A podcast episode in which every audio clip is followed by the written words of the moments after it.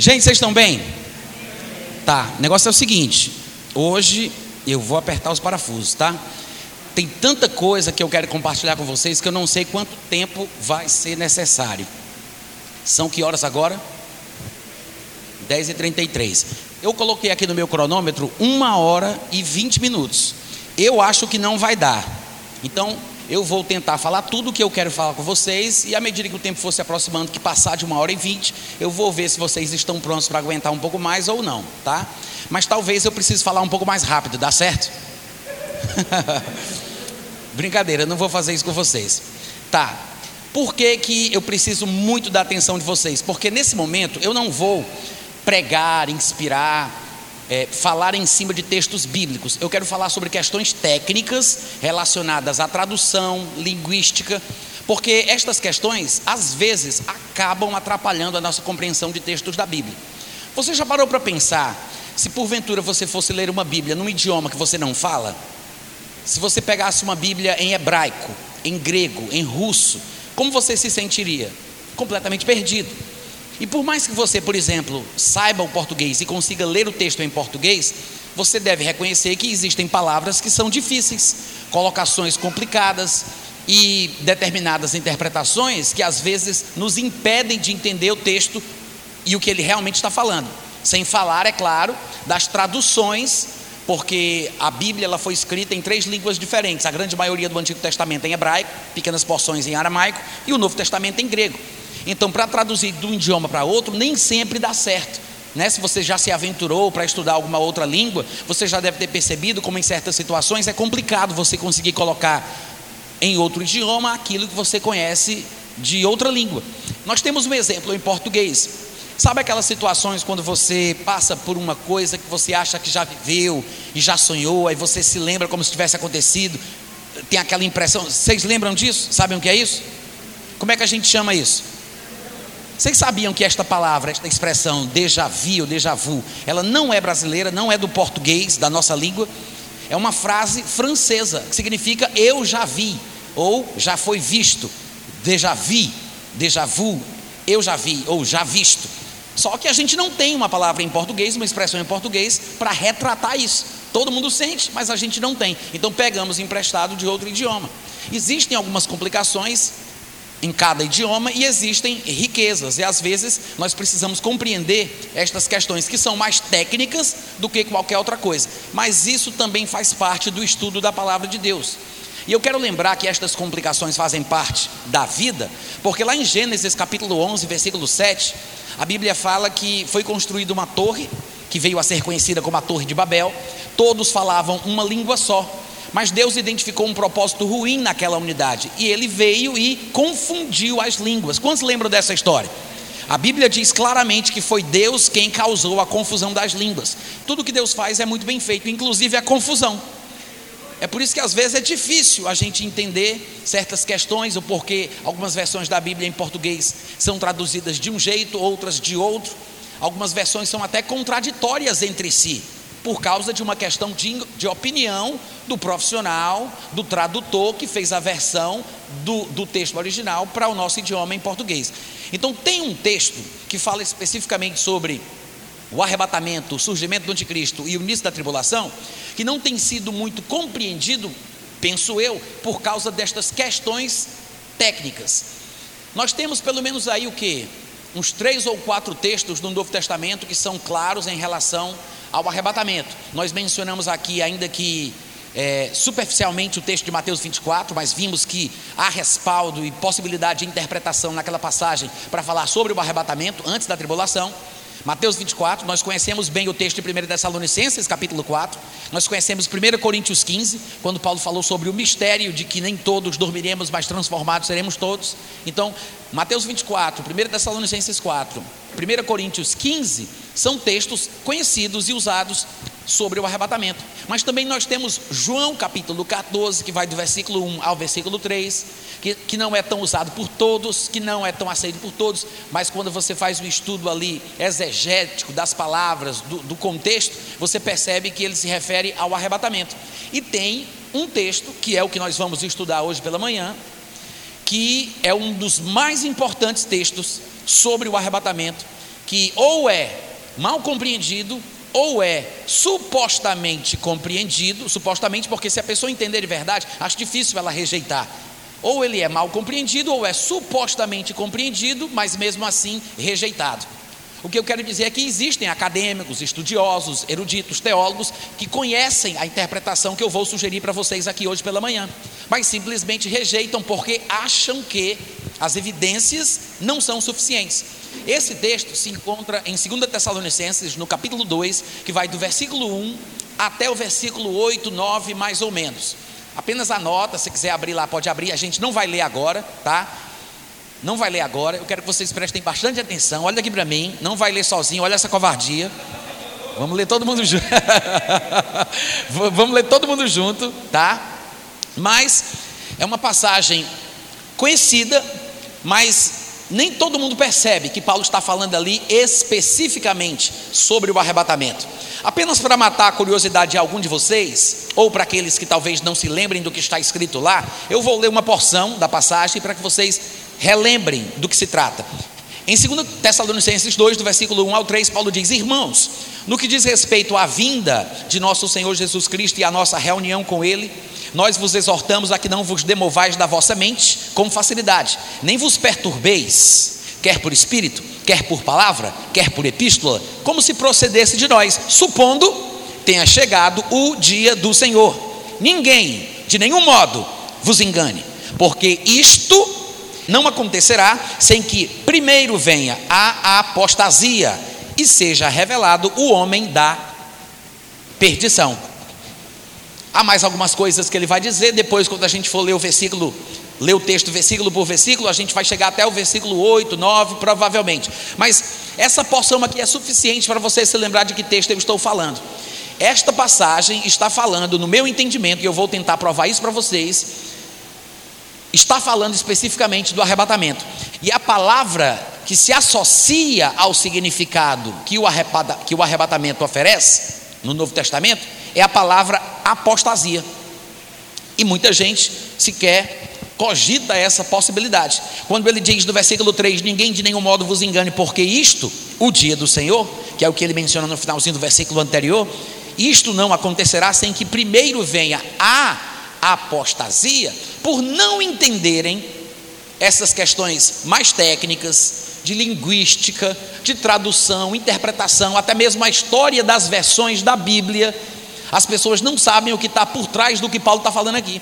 Porque automaticamente, quando ouvimos a palavra apostasia, nós temos um pensamento pronto, nós temos um conceito prévio do que esta palavra deve significar, porque nós a usamos em nosso idioma português, embora não seja uma palavra portuguesa, ela não faz parte do idioma, não, deixa eu falar melhor, faz parte, né? Porque ela foi inserida, assim como o déjà vu, o o, o freezer, que é uma palavra em inglês, ela acaba sendo inserida. Como a língua é viva, nós damos significados às palavras, alteramos os significados das palavras, ou nós inserimos novas palavras, criamos novas palavras, os, os famosos neologismos. Então, de certa forma, a palavra apostasia, que faz parte do nosso idioma, é nossa também, mas com um significado próprio que na nossa cultura, no nosso idioma, nós lhe atribuímos. E pensamos que este é o significado único da palavra apostasia. Hoje, se alguém for responder o que é apostasia, todo mundo vai dizer que é esfriamento espiritual, é abraçar a heresia, é se revoltar ou se rebelar contra Deus, é um desvio da fé. Este é o significado que nós atribuímos à palavra apostasia em nosso idioma, embora isto seja uma possibilidade na palavra original, de onde veio a nossa palavra apostasia, embora tudo isso também faça parte do significado da palavra, ela era muito mais do que isso na época em que ela era usada em seu próprio idioma. A palavra apostasia é uma palavra grega. E ela foi transliterada para o português e nós a usamos com um sentido próprio, que na verdade é apenas limitante, porque a palavra originalmente era mais abrangente e nós reduzimos o seu significado a única e exclusivamente desvio da fé. Quem entendeu até aqui? Tá. Vou voltar para 1 Tessalonicenses capítulo 4, versículo 17. 1 Tessalonicenses capítulo 4, versículo 17. Esse aqui é um dos textos que fala sobre o arrebatamento, talvez um dos mais famosos, mais populares. E Paulo diz: depois nós, os vivos, os que ficarmos, seremos, qual é a palavrinha que está aí? Arrebatados. Arrebatados ou arrebentados? Não, fala direitinho aí, por favor. Arrebatado ou arrebentado? Arrebatados. Juntamente com eles. Eles quem? Os mortos em Cristo, que o contexto fala. Ele diz: Nós, os vivos, juntamente com os mortos em Cristo, ou seja, mortos em Cristo e cristãos vivos. Seremos arrebatados juntamente com eles entre nuvens para o encontro do Senhor nos ares, e assim estaremos para sempre com o Senhor. Esta palavra, que foi traduzida para o português como arrebatados, é a palavra que vem do grego, a palavra famosa chamada harpazo. Você não precisa decorar isso não, tá? Claro que aqueles que são mais estudiosos e que gostam de ter uma base mais sólida, eles vão querer saber como é que se escreve, como é que se pronuncia, vão procurar um dicionário, vão tentar verificar, e isso é bom. E é por isso que eu tenho que falar para que fique registrado, para que posteriormente, quando as pessoas estiverem estudando com mais calma, elas saibam do que é que nós estamos falando. Então, não fique preocupado em ter que decorar as palavras gregas que porventura eu falar. Nem sei se vou pronunciar direito, né? Até porque o grego koiné da época bíblica é um grego considerado como morto. Então, a gente não tem que se preocupar com a pronúncia certa. Mas eu quero apenas que você entenda a lógica do que eu vou apresentar para vocês no desenvolvimento da ideia que eu vou trazer. Então, a palavra grega, que foi traduzida por arrebatados, em 1 Tessalonicenses 4,17, é a palavra grega harpazo. Isso não significa, presta atenção, isso não significa que esta é a única palavra grega que foi usada no Novo Testamento para falar do arrebatamento, ou que esta era, um, era uma expressão técnica ou um termo técnico que sempre deveria ser usado quando se fosse falar de arrebatamento. Na verdade, as palavras, assim como no português, as palavras gregas da época do Novo Testamento, elas também tinham o seu sentido comum e elas eram usadas em frases, em cartas, para comunicar uma ideia de acordo com o significado que a palavra tivesse. A palavra harpazo não foi uma palavra divinamente criada, no sentido de que Deus tenha feito ela descer do céu para a terra na ressurreição de Jesus, para que a partir dali ela fosse usada somente quando se fosse falar de arrebatamento. Quantos estão entendendo? Sim ou não, gente? Era uma palavra normal, uma palavra comum. E ela não é a palavra oficial para se usar quando se for falar de arrebatamento. E obviamente que eu estou começando a discorrer o assunto em cima de 1 Tessalonicenses 4,17 dessa forma, porque a gente vai parar lá em 2 Tessalonicenses capítulo 2. A gente vai parar lá em 2 Tessalonicenses capítulo 2, quando Paulo vai falar da passagem que eu considero mais importante sobre o arrebatamento para que você entenda que a palavra apostasia, da qual a gente vai discutir mais tarde, também segue a mesma lógica e o mesmo raciocínio. Então eu quero dar para vocês exemplos de utilização da palavra harpazo, que é a palavra grega traduzida para arrebatamento em nosso idioma. Eu quero dar exemplo para vocês de utilização da palavra harpazo no Novo Testamento grego. Separei alguns versículos para mostrar para vocês como, em algumas versões, esta palavra foi traduzida. Não somente traduzida, mas como ela foi aplicada, em que contexto ela foi usada, com referência ao que ela está sendo mencionada nas passagens que eu quero citar para vocês. A primeira delas, Atos capítulo 23, versículo 10. Está escrito assim: Tomando vulto a Celeuma, temendo o comandante que fosse Paulo despedaçado por eles, ou espedaçado, mandou descer a guarda para que o retirassem dali e o levassem para a fortaleza. Na minha versão, a que eu estou usando aqui para pregar, diz retirassem. Não duvidaria que em outras versões que os irmãos possam ter, tenha outra palavra. Não duvidaria. O importante não é a palavra certa, porque não tem palavra certa. O importante é comunicar da forma certa. O importante é se fazer entender. O importante aqui é que o texto queria mostrar que Paulo, em vez de se retirar com medo de um ataque da multidão, ele foi retirado. Esse é o significado que está sendo transmitido. Quantos estão entendendo?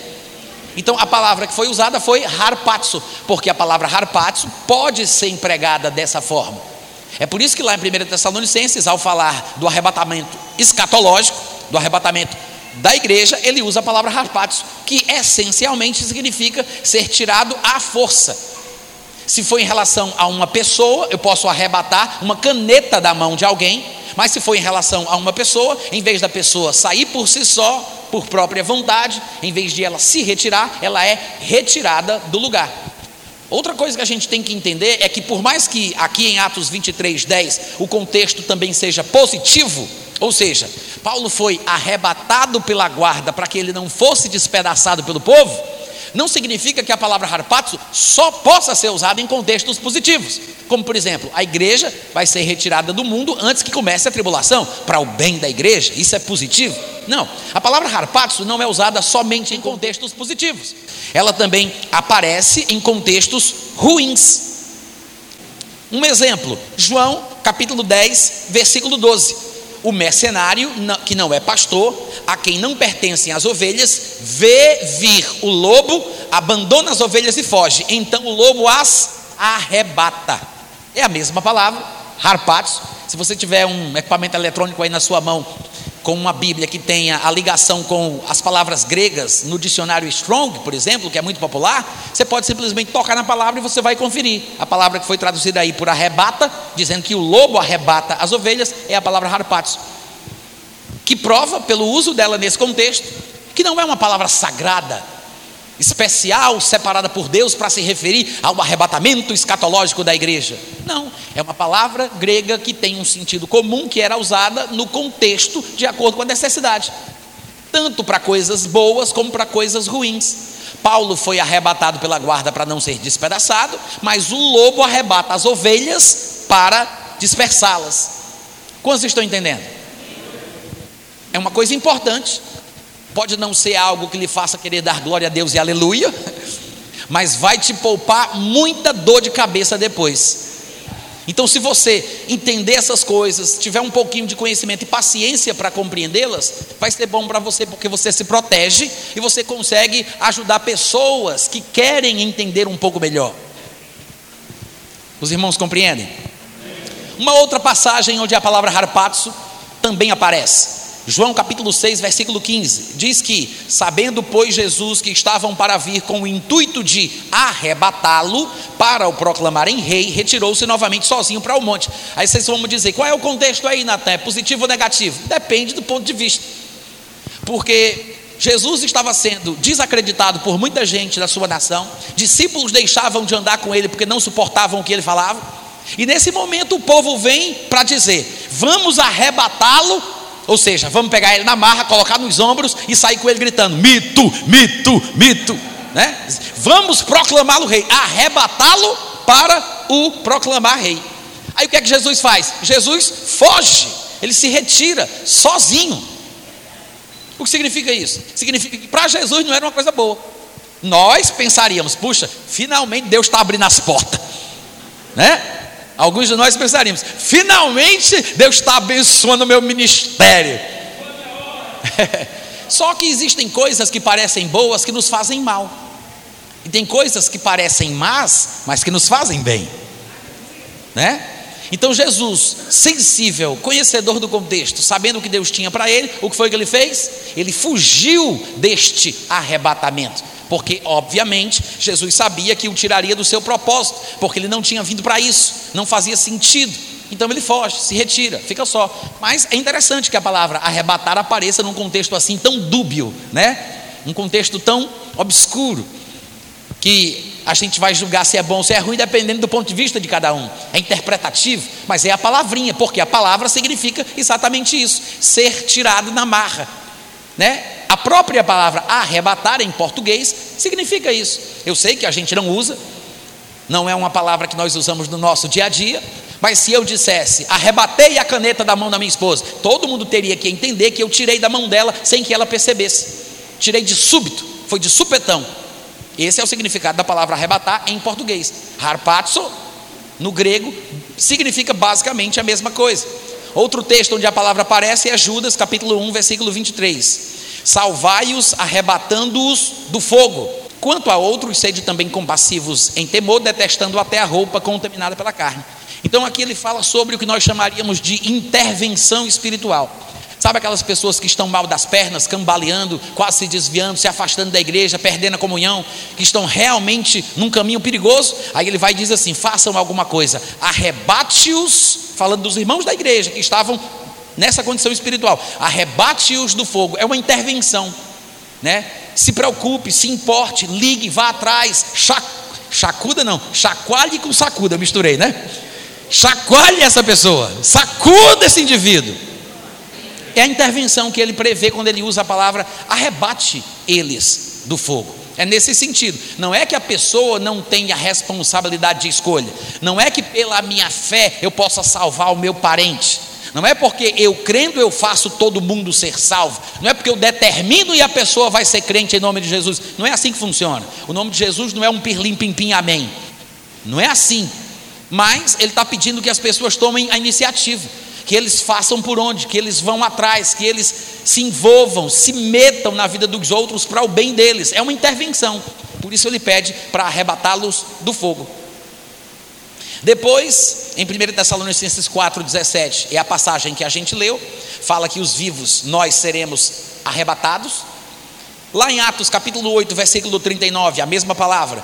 Quando saíram da água, falando de Filipe do eunuco, o Espírito do Senhor arrebatou a Filipe você agora começa a perceber que a palavra arrebatar, ela está aparecendo em contextos espetaculares e sobrenaturais, né? Porque 1 Tessalonicenses 4,17 fala do arrebatamento escatológico da igreja. Atos capítulo 8, versículo 39, fala sobre o arrebatamento de Filipe que o fez desaparecer dos olhos do eunuco e reaparecer em algum outro lugar distante, porque diz que quando ele foi arrebatado, não o vendo mais o eunuco, e este foi seguindo o seu caminho cheio de júbilo. Mas a palavra arrebatamento ou arrebatar, tanto no grego como no português, não é uma palavra exclusiva para eventos sobrenaturais. Eu acho que o tanto de texto que eu já li aqui para vocês prova o que eu estou dizendo. Vocês concordam comigo? Em 2 Coríntios, capítulo 12, o próprio Paulo vai falar provavelmente sobre si mesmo, uma experiência que parece ter sido ele. Parece que ele teve 2 Coríntios 12, no versículo 2, ele diz: Conheço um homem em Cristo que há 14 anos foi arrebatado até o terceiro céu, porque tem três céus, né? O céu atmosférico, Aqui já é o céu atmosférico, o primeiro céu que vai até o firmamento, que é o segundo céu, onde estão as estrelas. Acima do firmamento estão as águas acima do firmamento, que inundaram a terra na época do dilúvio, quando Deus abriu as comportas dos céus e o mais profundo abismo, porque veio água de cima e água de baixo.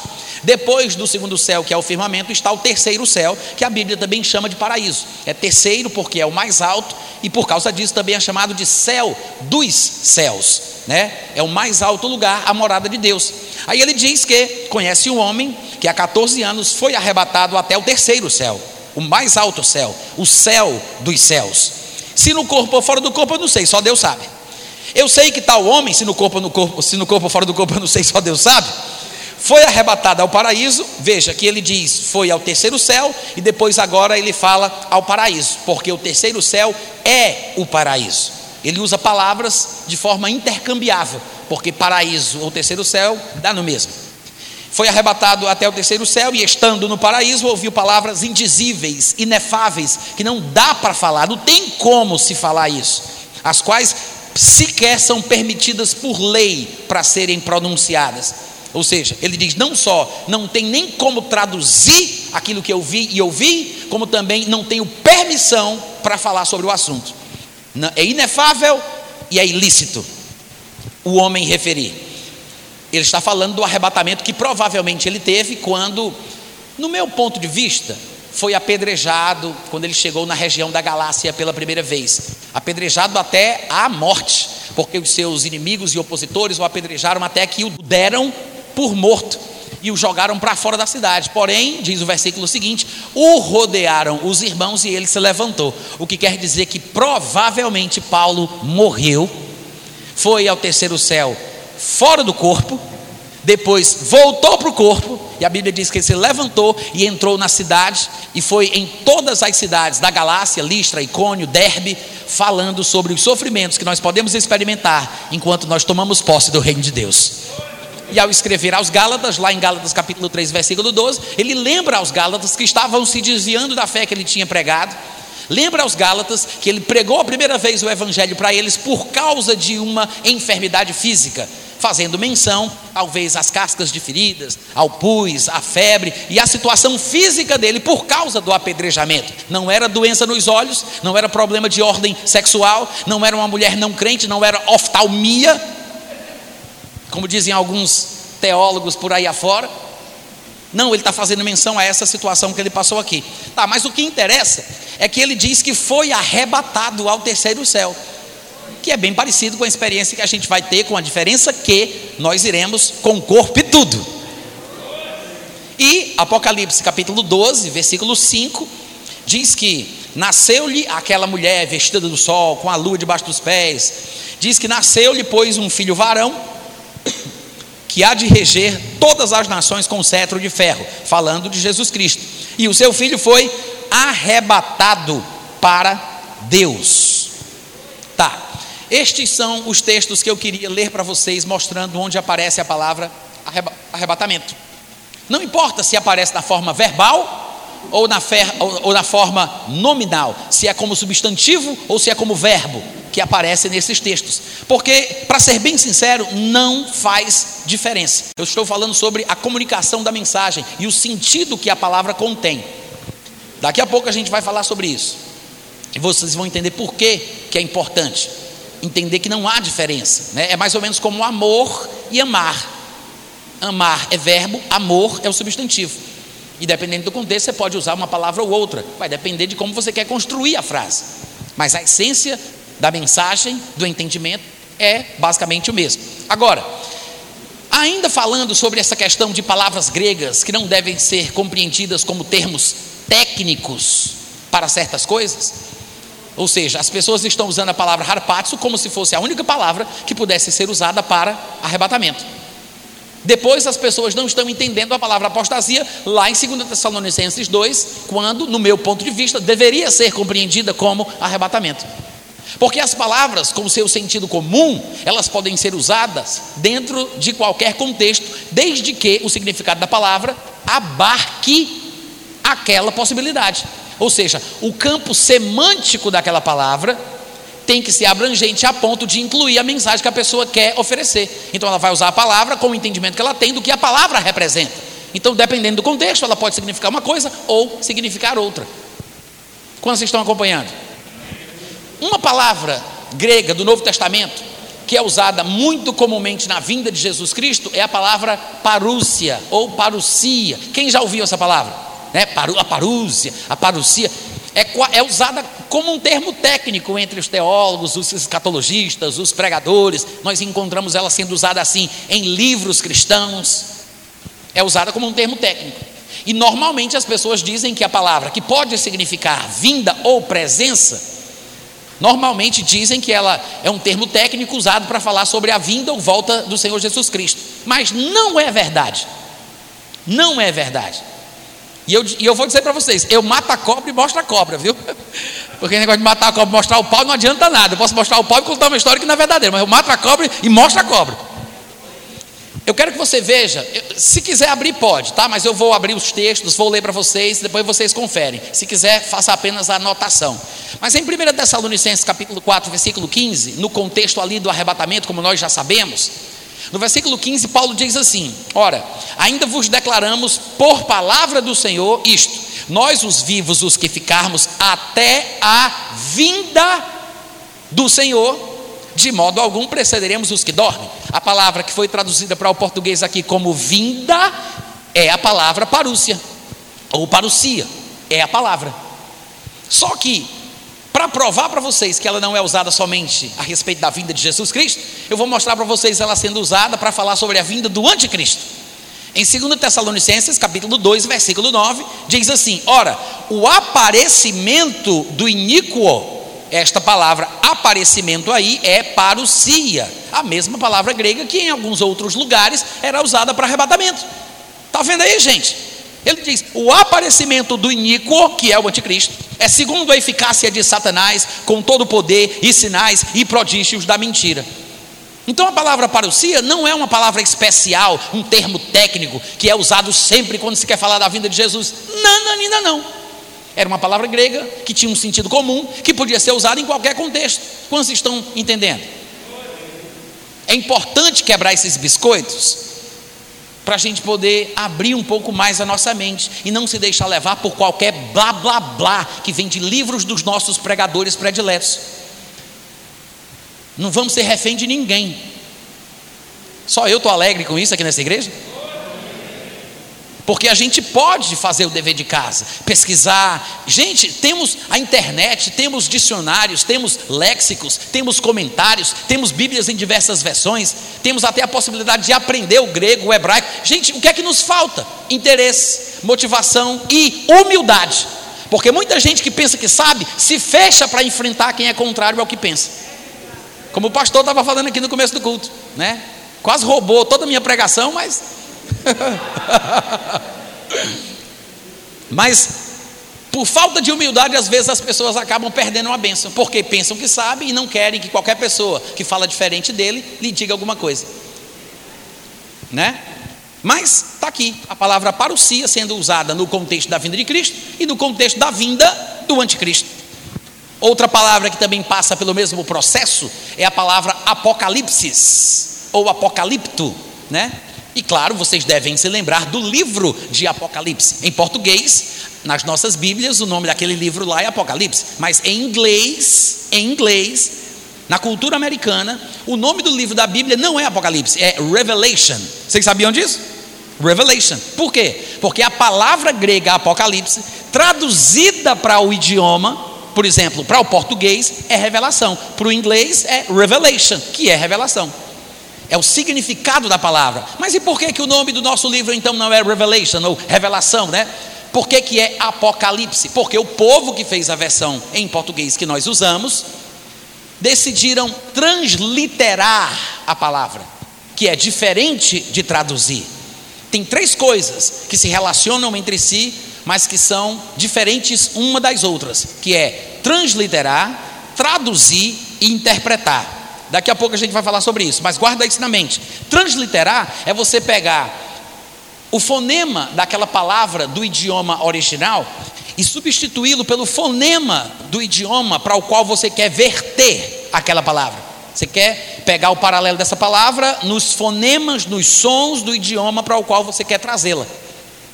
Não é necessariamente uma é, representação gráfica, não são as letras que vão ser representadas, ainda que as letras representem os fonemas, às vezes certos fonemas não são tão óbvios, porque as letras que os representam são diferentes do que a gente pensava. Então a representação na transliteração é pelos fonemas. Daí, letra por letra, deixa eu dizer assim, que representa um som, que é o que chamamos de fonema, né, vai sendo passada para o outro idioma. E da mesma forma fizeram com Apocalipse, fizeram com apóstolo, fizeram com anjo, fizeram com apostasia. Opa, estamos chegando mais perto. Mas, para mostrar para vocês que a palavra apocalipse ou apocalipto é usada em contextos que falam de Jesus e que falam do anticristo, do mesmo jeito da palavra parousia, que não é um termo técnico, que só pode ser usado de uma forma só, eu vou citar para vocês 2 Tessalonicenses capítulo 1, versículo 7, quando a palavra apocalipse é usada para Jesus Cristo. E a vós outros que sois atribulados, alívio juntamente convosco, conosco, quando do céu se manifestar o Senhor Jesus com os anjos do seu poder. Jesus Cristo vai se manifestar. A palavra manifestar em 2 Tessalonicenses 1:7, que acabamos de ler, é a palavra apocalipsis. Lá em Lucas 17:30, mais uma vez, só que agora é a palavra apocalipto, há uma pequena variação aí no final, né, que eles chamam de desinência, muda um pouquinho o final, é uma variação, mas é a mesma raiz, é a mesma palavra, poderíamos dizer assim, a grosso modo. Em Lucas 17:30 ele fala: Assim será no dia em que o Filho do homem se manifestar, apocalipto. A mesma palavra falando da manifestação do Senhor Jesus Cristo. E lá em 2 Tessalonicenses capítulo 2, do versículo 3 ao 8, na verdade são os versículos 3, 6 e 8, a palavra apocalipto vai aparecer, vai ser usada para o anticristo. Foi usada para Cristo, mas agora é para o anticristo. Olha só onde ela aparece. Versículo 3: Ninguém de nenhum modo vos engane, porque isto não acontecerá sem que primeiro venha a apostasia e seja apocalipto, revelado, o homem da iniquidade, o filho da perdição. Versículo 6. E agora sabeis o que o detém, para que ele seja apocalipto, revelado somente em ocasião própria. Versículo 8.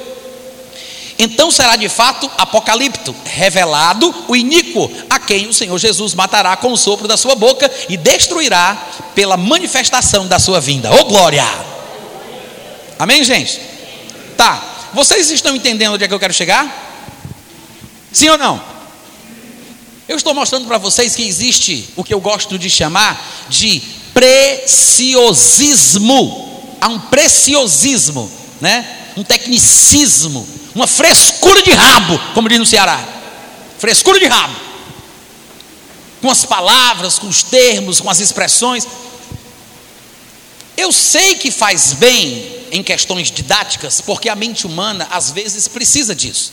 Precisamos que as coisas sejam definidas, categorizadas, para que nós possamos relembrá-las. Então, eu entendo a, a preocupação dos professores, né, dos teólogos, dos doutores, dos mestres e pregadores, de criar termos técnicos, usando até mesmo palavras do Novo Testamento, para se referir a determinadas coisas. Mas isso acaba causando essa confusão, porque uma pessoa sem experiência, que ouve uma pregação como essa, que faz uso desses termos, dessas palavras gregas, como termos técnicos, e aprende através desse pregador, essa pessoa vai pensar isso para o resto da vida. Aquilo ali vai impedi-la de entender certas coisas que ela nem sabe que existem, porque logo novinha convertida, inexperiente, se deixou levar por uma pregação bonita, né? Uns paranauê assim bem eloquente, Aí a pessoa ficou encantada com aquilo, ficou babando com aquela pregação, decorou aquela besteira e repete aquilo até o fim da vida. E não tem a humildade para parar para pensar: será? Será que é isso mesmo? Ou de repente tem um pouco de verdade aí, mas tem mais coisa que não foi dita? Será que tem mais alguma coisa que eu precisava entender?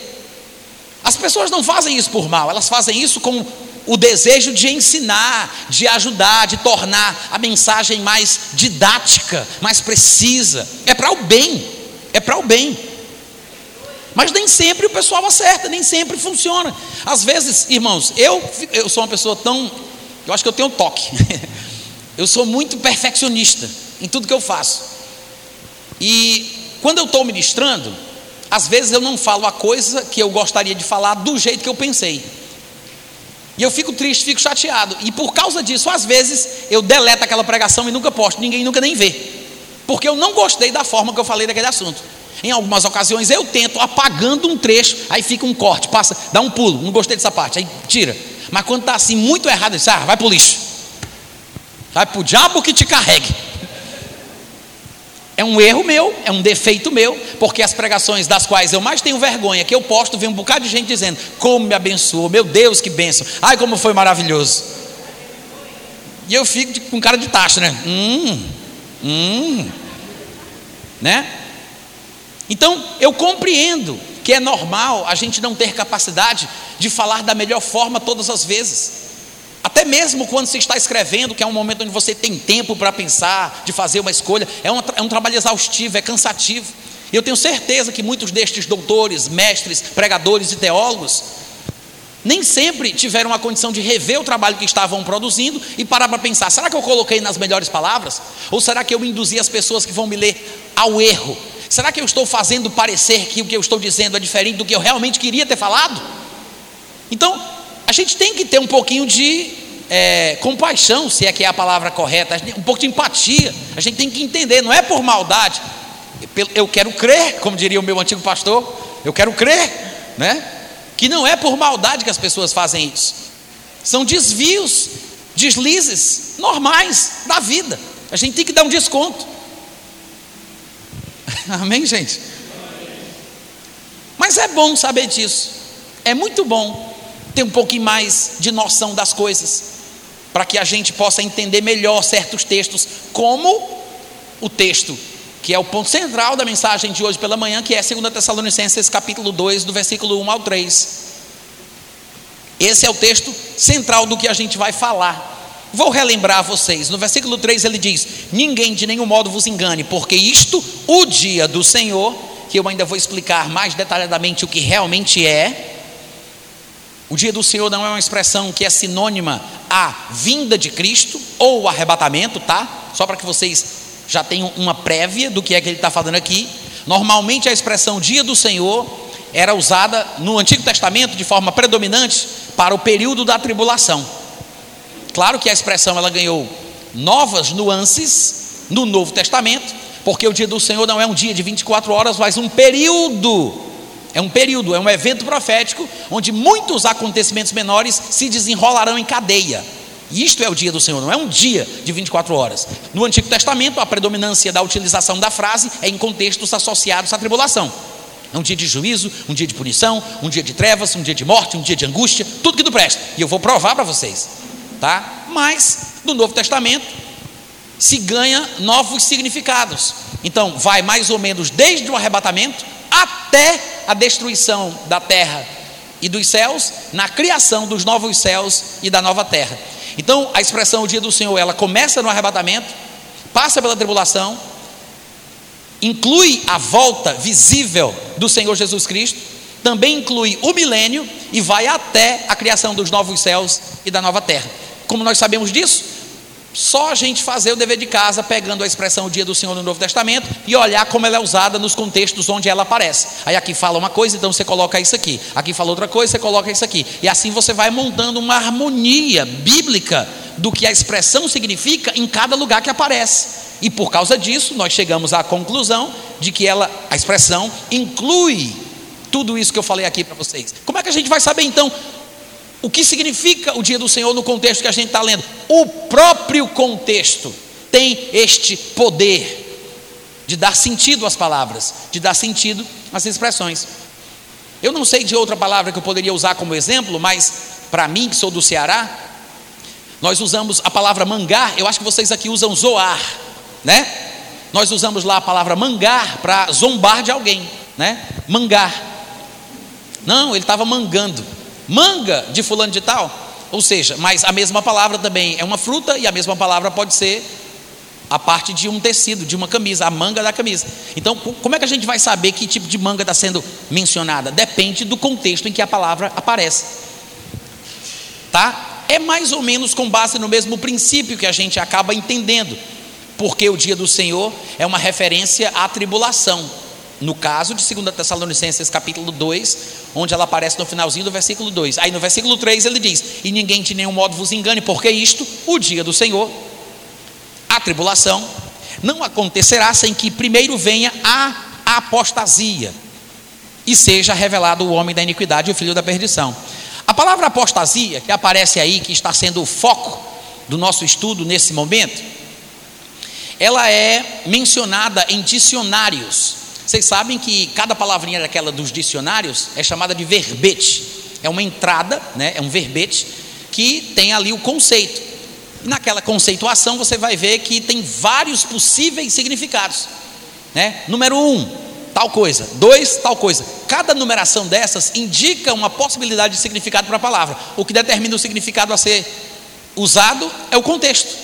Mas ela tem um campo semântico que inclui tudo aquilo. Aí, se você for atrás da palavra apostasia no dicionário Aurélio, ou no dicionário em português, você não vai estar fazendo a pesquisa correta. Ah, mas não é importante saber como em português a palavra apostasia é usada? Claro que é. Mas você tem que entender que se você quer fazer uma exegese mais fiel aos princípios de estudos da Bíblia, você vai ter que entender a palavra no seu contexto original. Você tem que pegar um léxico, um dicionário de grego. Você tem que pegar um dicionário, um léxico de grego. Você vai ter que olhar o que significa lá, né? Tem dois dicionários que eu vou citar aqui para vocês, dois léxicos gregos que eu vou citar para vocês. Claro que eu vou citar para que vocês possam depois pesquisar e aqueles que tiverem interesse é, comprem ou, ou vejam a palavra, façam a sua conferência pessoal. É por isso que é importante citar a referência para que as pessoas que são mais sérias no estudo realmente façam a sua pesquisa, né? E não se deixem levar simplesmente pelo blá blá blá do pregador. O léxico de Liddell e Scott, exatamente assim, tá? Liddell and Scott Léxico. É inglês, não tem ele em português, mas graças a Deus que não está em russo, né? Porque eu não sei russo, Mas em inglês, aqui no Brasil é mais fácil, a gente estuda isso na escola, a gente aprende do dia a dia. Tem muita gente que aprende inglês com filme, com série, então ainda bem que está em inglês. E você pode fazer a sua tradução no Google Translator, né, se for possível. Mas procura o dicionário depois. Dicionário de Lidel, que é o sobrenome de um dos homens que participou aqui da, da construção, da compilação desse dicionário, dois lexicógrafos, Lidel e o outro é Scott. Então o nome do dicionário é esse: Lidel and e Scott. Só isso. Do que é que esse dicionário fala? O que é que esse léxico trata? Ele fala das palavras gregas do período clássico. O, período, o grego ele teve vários períodos né, ao longo da história: o clássico, o koiné, que é inclusive o período em que o Novo Testamento foi escrito, o bizantino, hoje nós temos o grego moderno. Então, são períodos. O dicionário Liddell e Scott ele trata sobre o grego do período clássico. Presta atenção: período clássico, para quem não percebeu, é um período antes da época do Novo Testamento, antes do Senhor Jesus Cristo vir à Terra antes de Jesus nascer, antes do Novo Testamento ser escrito. Esse é o período do grego clássico. Esse dicionário trata sobre as palavras daquele período. É claro que é uma pesquisa acadêmica, científica. Não é que eles tenham vivido naquela época, mas eles são especialistas em textos daquele período. Se especializaram, né, como cientistas no grego daquele período. E aí nos ofereceram este maravilhoso léxico onde a palavra apostasia aparece. E daqui a pouco eu vou dizer o que eles dizem que a palavra apostasia significava na época do período clássico do grego, que é antes do período do Novo Testamento. Mas eu disse que eu falaria de dois léxicos. Esse é o primeiro, e o segundo é um léxico de um senhor chamado Lamp. É o sobrenome dele, tá? Esse léxico patrístico de Lamp, numa tradução livre aí para o português, em inglês seria a patristic lexicon Lamps a Patristic Lexicon é o léxico patrístico de Lamp. O que é patrístico? Só para vocês entenderem. É uma referência ao período da patrística. Esse é um nome difícil que esse pessoal coloca, né? A patrística é o período em que os pais da igreja, que não são homens que foram pais, mas são documentos considerados como pais da igreja, são documentos e não pessoas, tá? Então há muitos textos, muitas cartas, muitos livros que são considerados documentos de pais da igreja. São os padres católicos do primeiro século, do segundo século. Então, no período patrístico, eles também escreviam em grego, até que posteriormente, à medida que o cristianismo entrou na, na, no Império Romano e o catolicismo se impregnou no mundo todo, a língua latina começou a se sobrepor e a língua latina passou a ser a língua oficial da discussão teológica e suplantou o grego. Houve um período em que se, é por isso que até hoje em dia, eu não sei se ainda hoje em dia se faz isso, em algumas comunidades cristãs de viés católico, eles falam algumas coisas, algumas frases em latim porque durante muito tempo o latim foi a língua oficial para discussão teológica. Inclusive, a palavra arrebatamento em inglês, na cultura inglesa, é, é uma palavra que veio desta época em que o latim era a língua oficial da discussão teológica. A palavra rapturo, em latim, deu origem à palavra rapture, que é arrebatamento em inglês, ou rapto na, na, no pessoal mais perto aqui da gente, né, no pessoal de fala espanhola. Eles usam a palavra rapto para arrebatamento, porque vem do latim. Eles não fizeram uma tradução do grego, eles simplesmente herdaram esta palavra pela cultura e pela influência e acabou ficando desse jeito, tá?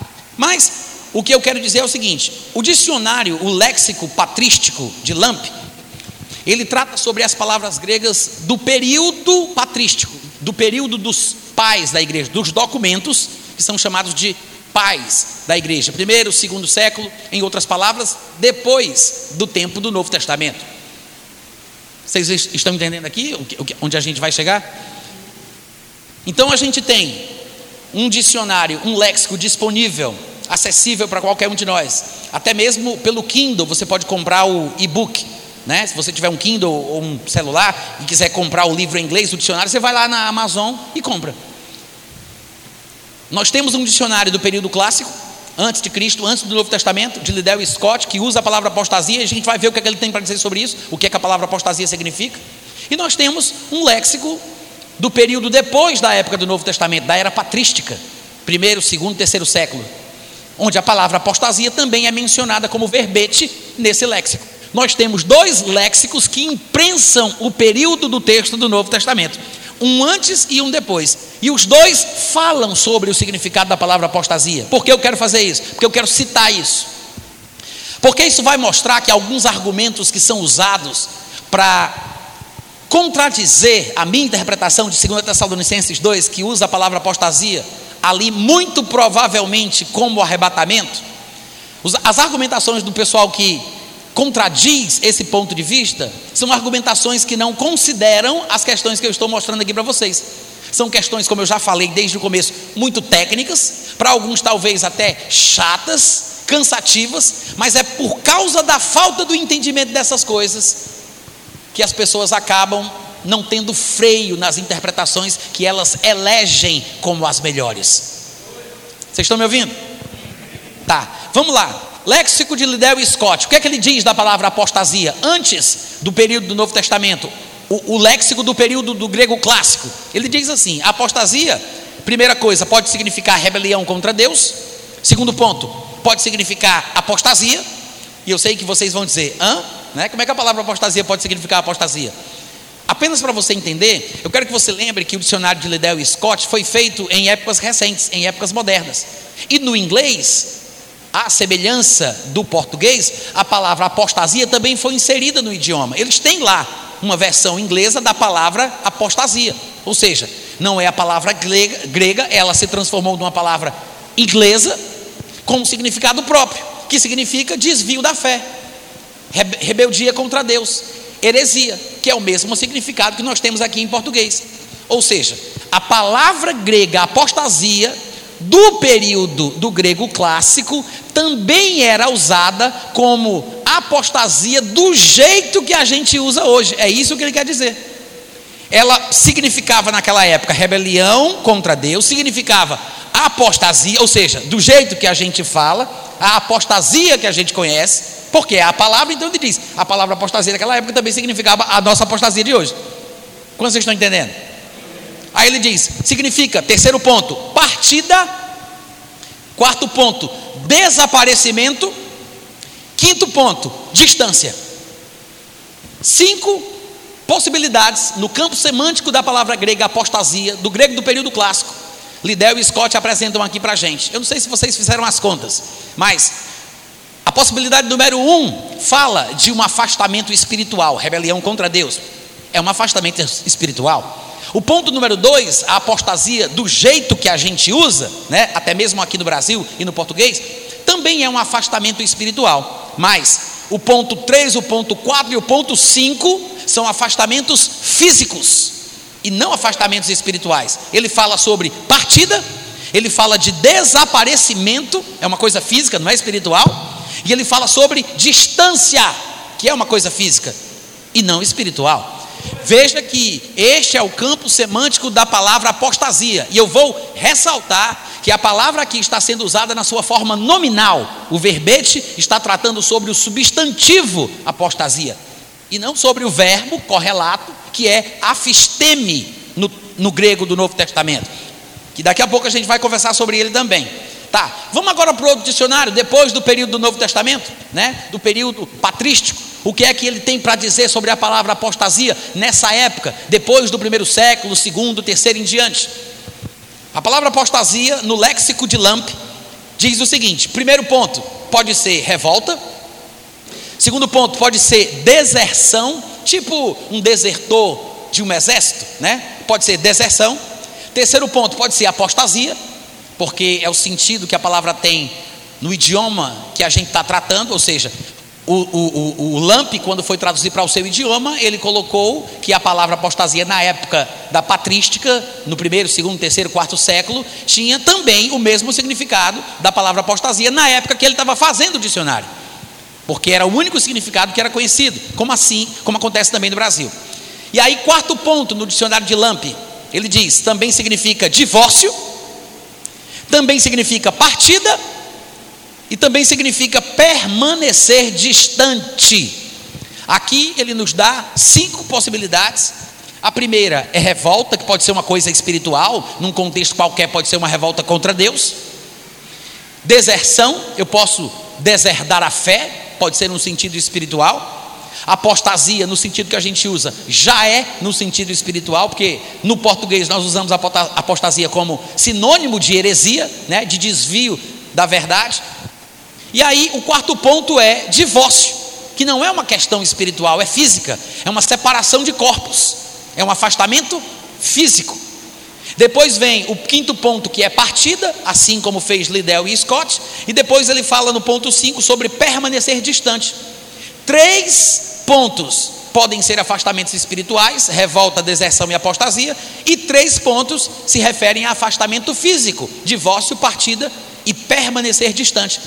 O que nos mostra, gente, só por isso aqui que eu estou falando para vocês, que não tem como, presta atenção, não tem como o texto do Novo Testamento, mais especificamente 2 Tessalonicenses capítulo 2, versículo 3, ter usado a palavra apostasia e ela não poder significar uma das duas coisas que significava séculos antes e séculos depois.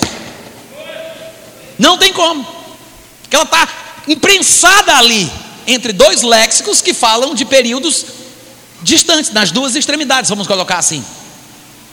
Então a palavra significa também partida significa retirada, distância, de, desaparecimento, até divórcio pode significar. De fato, houve um senhor, um grego filósofo, astrônomo, matemático, chamado Arquimedes, talvez até bem conhecido, vocês já devem ter ouvido falar, Arquimedes. Arquimedes, ele escreveu um livro, ele viveu entre 288 a.C. até o ano 212 foi o período de vida de Arquimedes. Ele escreveu um livro chamado O Contador de Areia. Você colocar no Google, você vai encontrar. Talvez até você encontre esse livro disponível, por ser de domínio público, devido ao tempo que ele foi publicado. Mas o fato é que você vai encontrar o nome do livro, a capa do livro, alguma coisa assim. Mas ele escreveu esse livro chamado O Contador de Areia. E ele está falando lá sobre questões astronômicas, cosmológicas, né?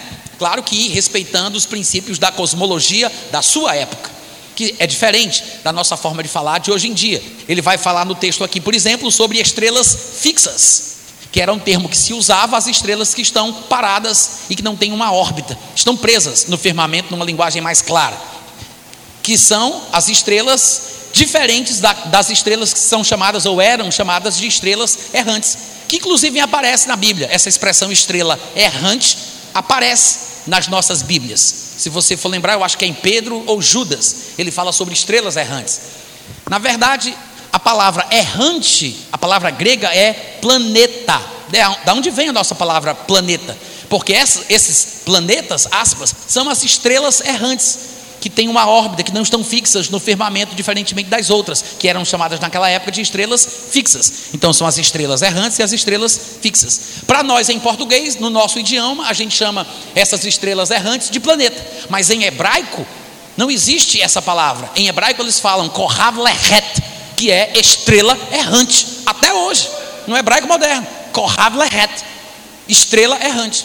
Só para que vocês, porque pregação também é cultura, né? Só para vocês deixarem isso aí num sacozinho de azeite, tá? Depois deu trabalho. Mas olha o que foi que Arquimedes falou sobre a palavra, como é que ele usou a palavra apostasia. Lembre-se que ele viveu entre os anos 287 a 212 antes de Cristo. Ele diz assim no livro O Contador de Areia: A circunferência na qual a terra deve girar tem a mesma proporção da distância das estrelas fixas, assim como o centro de uma esfera da sua superfície. Não sei nem o que, é que ele está dizendo aqui. Mas o que é interessante e o que me interessa é que esse homem, naquela época, usou a palavra apostasia, substantivo, do jeito que aparece em 2 Tessalonicenses 2,3, a palavra distância, que foi traduzida aqui por distância, a circunferência na qual a terra deve girar tem a mesma proporção da distância, é a palavra apostasian, a palavra grega apostasian. Com uma diferençazinha aí no final da palavra, né, tem uma pequena desinência, mas tudo bem, é a mesma palavra, a mesma raiz. Apostasian é o substantivo sendo usado aqui e foi traduzido como distância, significa distância, está sendo usado como distância. Irmãos, nós temos muitas evidências que provam que a interpretação de 2 Tessalonicenses, capítulo 2, da palavra apostasia dentro daquele contexto, pode ser diferente do que a gente está pensando. Pode ser diferente de rebelião contra Deus, desvio da fé, uma grande heresia no final do mundo, vai haver um esfriamento generalizado. Há uma possibilidade de que não seja esse o significado que Paulo intencionava quando escreveu o seu texto. Para falar a verdade, eu creio, eu entendo que o contexto do, do, do próprio texto ali, do versículo 1 em diante, provam isso. Mas como se não fosse suficiente, eu estou aqui dando para vocês mais material comprobatório, olha o termo técnico, né? Mais material comprobatório para mostrar para vocês que realmente nós temos dados, nós temos livros, léxicos, nós temos pesquisas prévias feitas em cima da palavra. A gente não está se baseando em loucura, em vontade pessoal para interpretar desse jeito, para defender a linha pré-tribulacionista.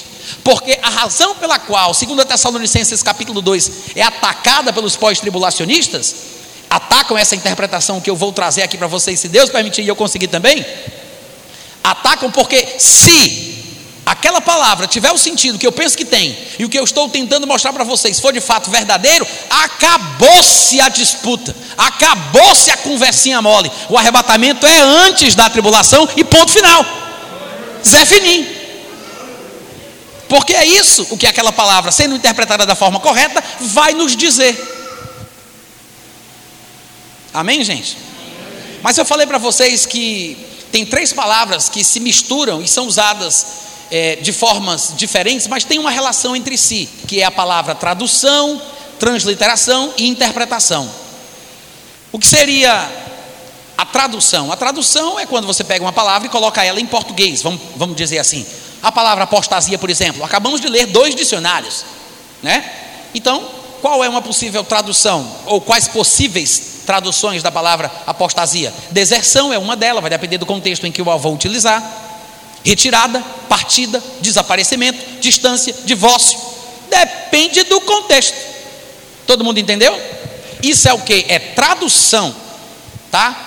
O que seria interpretação? Interpretação é eu pegar a palavra apostasia, que pode significar deserção, mas não significa necessariamente deserção da fé, e eu interpretá-la como sendo deserção da fé. O simples fato de pegar a palavra apostasia, eu a interpreto como deserção da fé. Eu não preciso da classificação que a deserção é da fé, mas eu pego a palavra e a interpreto como se fosse, sem ser. Isso não é tradução, é interpretativo. Às vezes a interpretação depende do gosto, né, da predileção da pessoa, da linha escatológica que ela segue. Quantos estão entendendo? Então eu poderia interpretar a palavra apostasia naquele contexto como deserção da fé, uma época de grande rebelião contra Deus no final do mundo. Isso é interpretativo. Há algumas versões em português, inclusive, é bom que se diga, fazem exatamente isso. Quem aqui tem uma versão, por exemplo, chamada NVT, Nova Versão Transformadora? Alguém tem? Você tem? Está aí? Está aí? Lê aí para nós. Não se deixem enganar pelo que dizem, pois esse dia não virá até que surja a rebelião e venha o homem da perversidade, aquele que traz destruição. Até que surja o quê? Até que rebelião. Rebelião. Tem alguma notinha, um, uma é. coisinha assim, né, nessa palavra? É. Tem uma notinha nela? O que é que diz aí no rodapé? Ou afastamento ou a partida. Opa! Olha aí. Nós temos uma versão em português, graças a Deus, né? Finalmente surgiu uma versão em português que usa a forma interpretativa, eles interpretam como rebelião, porque esta é uma questão filosófica, interpretativa e teológica, não é exegética, não é uma tradução, eles interpretam, mas eles são honestos. Eles colocaram uma nota de rodapé e disseram: olha, pode significar também o que? Afastamento ou partida. Obrigado, viu, queridão? Pode, pode ser. Ô, oh, glória. Quantos, quantos gostaram de saber disso? Quer dizer, até pouco tempo atrás, provavelmente a gente não tinha nenhuma versão que estivesse fazendo isso, nos dando uma informação a mais.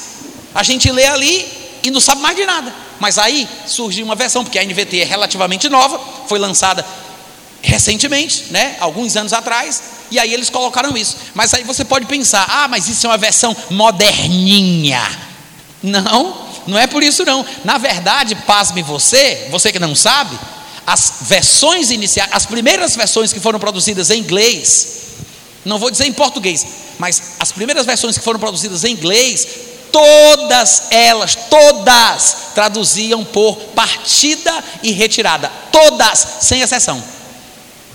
Teve um evento histórico que eu vou já dizer para vocês qual foi, não vou dar spoiler da minha própria pregação, né? A gente vai chegar lá daqui a pouco. Mas teve um evento na história que mudou e bagunçou tudo. E de lá para cá, os compiladores, os editores começaram a traduzir a palavra de uma forma diferente.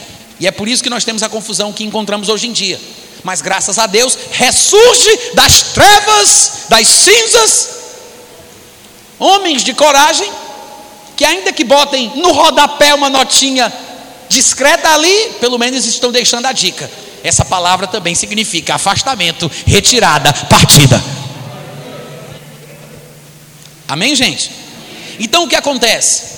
O que acontece é que a palavra apostasia, que nós usamos em português e que aparece em nossas versões em português, é uma palavra que é transliterada. Né? Eles pegaram o alfa, o pi, o ômicron, o sigma, o tal, o alfa, o sigma, o iota, o alfa, as letras ou os fonemas da palavra apostasia em grego e verteram para o português, né?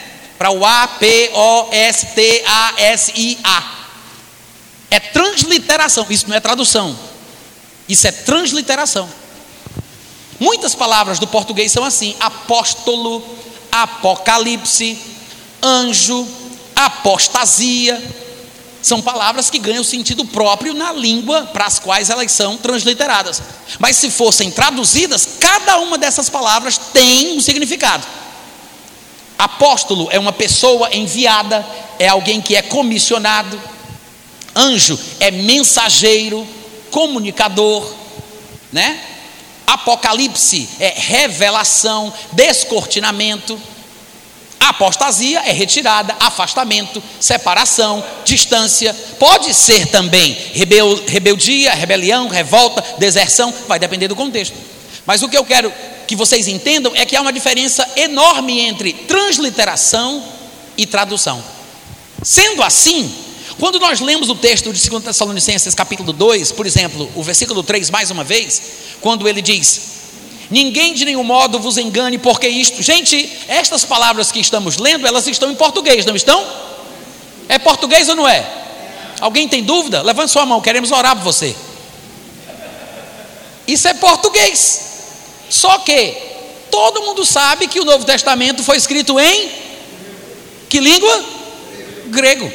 Então eles traduziram a palavra que representa ninguém, a palavra que representa de, nenhum modo vos engane, porque isto não acontecerá. A palavra sem, a palavra que, primeiro, vem. Aí quando chega em apostasia, aí, plá, apostasia. Por que não traduziu? Porque eles pegam a palavra do jeito que está no grego e colocam ela em português. Por que não traduziram também? Os irmãos estão entendendo? É importante compreender a diferença de uma coisa para outra. Porque a palavra apostasia em português é quase um termo técnico para rebelião contra Deus. E aí, como eles acharam que a interpretação correta do texto era sobre rebelião contra Deus no final dos tempos, aí eles lascaram a apostasia lá. A palavra no sentido português. Eles não estão deixando a palavra grega apostasia, eles a colocaram como ela é escrita em português, com A, P, O, S. Não são as letras gregas, alfa, pi, ômicron, sigma, não. É uma transliteração, é um significado próprio em português. Mas isso aqui não nos ajuda a entender o que Paulo quis dizer na época que ele usou a palavra. Os irmãos entendem? É por isso que é bom saber a diferença entre tradução, interpretação e transliteração. Às vezes as palavras ganham significados em certos idiomas, como acontece também no português, e a gente até usa daquele jeito, todo mundo entende, mas não é necessariamente o significado original que aquelas palavras tinham quando surgiram. Quer ver um exemplo? Quem aqui sabe o que é que significa autópsia? Então, eu estou na dúvida, mas eu estou associando com algo que faz quando, no corpo morto. Agora, não sei se é do animal, se corpo é do... morto, né? Não sei se é isso, não sei se Algo é... que faz no corpo morto, né? Isso, um certo. exame, tudo bem. alguma coisa. Tá bom. Um estudo, diga, uma, tudo, um diga exame. tudo não. Diga tudo não. Entendeu? Vocês concordam com a interpretação Não, do nobre não colega? lembro, não lembro, mas acho Cala a é boca, rapaz. O professor sou eu aqui. Vocês ouviram o que ela disse? É alguma coisa que faz num corpo morto. Vocês concordam que a autópsia é isso? É comum a gente usar a palavra autópsia nesse contexto, né? Até nos noticiários televisivos, quando alguém morre e vai se investigar a causa da morte, se fala sobre uma autópsia que foi realizada no cadáver. Mas na verdade, a palavra autópsia, ela é uma palavra composta de duas palavras gregas: auto, de onde vem, por exemplo, é, palavras que nós conhecemos, né? Autoimposto, automóvel, é uma coisa, né? É, é, reflexiva que chama, não sei. Auto, né? Automóvel que se move por si mesmo. Auto e opsi. Opsi é exame. A palavra opsi é exame. Auto, opsi significa autoexame. Como é que se usa a palavra autópsia para se falar sobre o exame no morto? Só seria correto se o morto fosse eu mesmo. Eu faço uma autópsia porque eu sou morto e eu me examino. A palavra correta, se é que a gente pode dizer assim, porque existe um debate entre os filólogos, não é filósofos, é filólogos, os especialistas na área da linguística. Há um debate entre eles se é possível ou não considerar a palavra autópsia como um exame no morto, mesmo que o morto não seja eu. Porque a outra palavra possível, no meu ponto de vista mais correta, seria necrópsia. Necro, de morto, né, de onde vem a palavra necromante, que fala com o morto, e diópsia, que é exame. Então, necrópsia é o exame do morto, e o morto, graças a Deus, não precisa ser eu. Né? Então, existe autópsia e necrópsia, mas qualquer uma das duas, você pode usar, todo mundo entende. Entende ou não entende? Entende. O pessoal usa até nos jornais, autópsia, e existe esse debate entre os especialistas, né? Quem somos nós do mundo de cá de baixo? Os especialistas estão discutindo para saber se a autópsia pode ser considerada como exame no morto, mesmo que o morto não seja eu. Então, quem somos nós para dizer que não pode ser usada a palavra autópsia? Mas é interessante que, se a gente vai atrás do significado etimológico, né, a origem da palavra, a composição dela, e a gente chega nesse resultado, a gente percebe como as palavras ganham significados, dependendo da imposição que a cultura faz com ela. A cultura coloca aquele sentido, coloca aquele significado, e é o resultado de uma língua viva. Uma língua viva faz isso com as suas palavras. As palavras vão sofrendo modificações, não somente escrita, como nós sabemos que acontece, inclusive passamos por uma revisão ortográfica do nosso português, né? Mas também, até mesmo no sentido em que ela era usada em um determinado período, como ela passou a ser usada em determinado período, mais para frente, as palavras vão ganhando novos significados. A palavra apostasia que aparece em 2 Tessalonicenses, infelizmente, está sendo usada assim. E se a gente não entender essa questão da palavra original do grego, da época do Novo Testamento, a gente vai perder a grande bênção do texto de Tessalonicenses, quando Paulo está falando, no meu entendimento, sobre o arrebatamento. Agora, eu vou citar alguns versículos para vocês do Novo Testamento, onde a palavra, a, a palavra autópsia, olha, onde a palavra apostasia, na sua forma verbal, aparece, e você vai ver como ela foi traduzida. Por que, que eu falei apostasia na sua forma verbal? Deixa eu explicar para quem ficou um pouco confuso. Porque as palavras, elas podem ocupar aquilo que é chamado pela gramática portuguesa de classes de palavras. Existem, eu acho que, se o supletivo não me engana, existem dez classes de palavras. É o substantivo, o adjetivo, não, o substantivo, o verbo, o adjetivo, o advérbio, o artigo, a, palavra, a preposição, o pronome, o numeral, a, a conjunção raiz, e a interjeição. Mas ocupar São classes de palavras de diferentes. Palavras. Então, obviamente, que numa construção na frase, ela não vai ser substantivo ela não vai ser sempre adjetivo, não vai ser sempre verbo, embora você reconheça ali a, a, a, essência da palavra, por causa da raiz daquela palavra. Eu vou dar um exemplo com a palavra amor. A palavra amor é um substantivo, né? Está na classe de palavra de substantivo, mas ao mesmo tempo ela também pode ocupar a classe de verbo.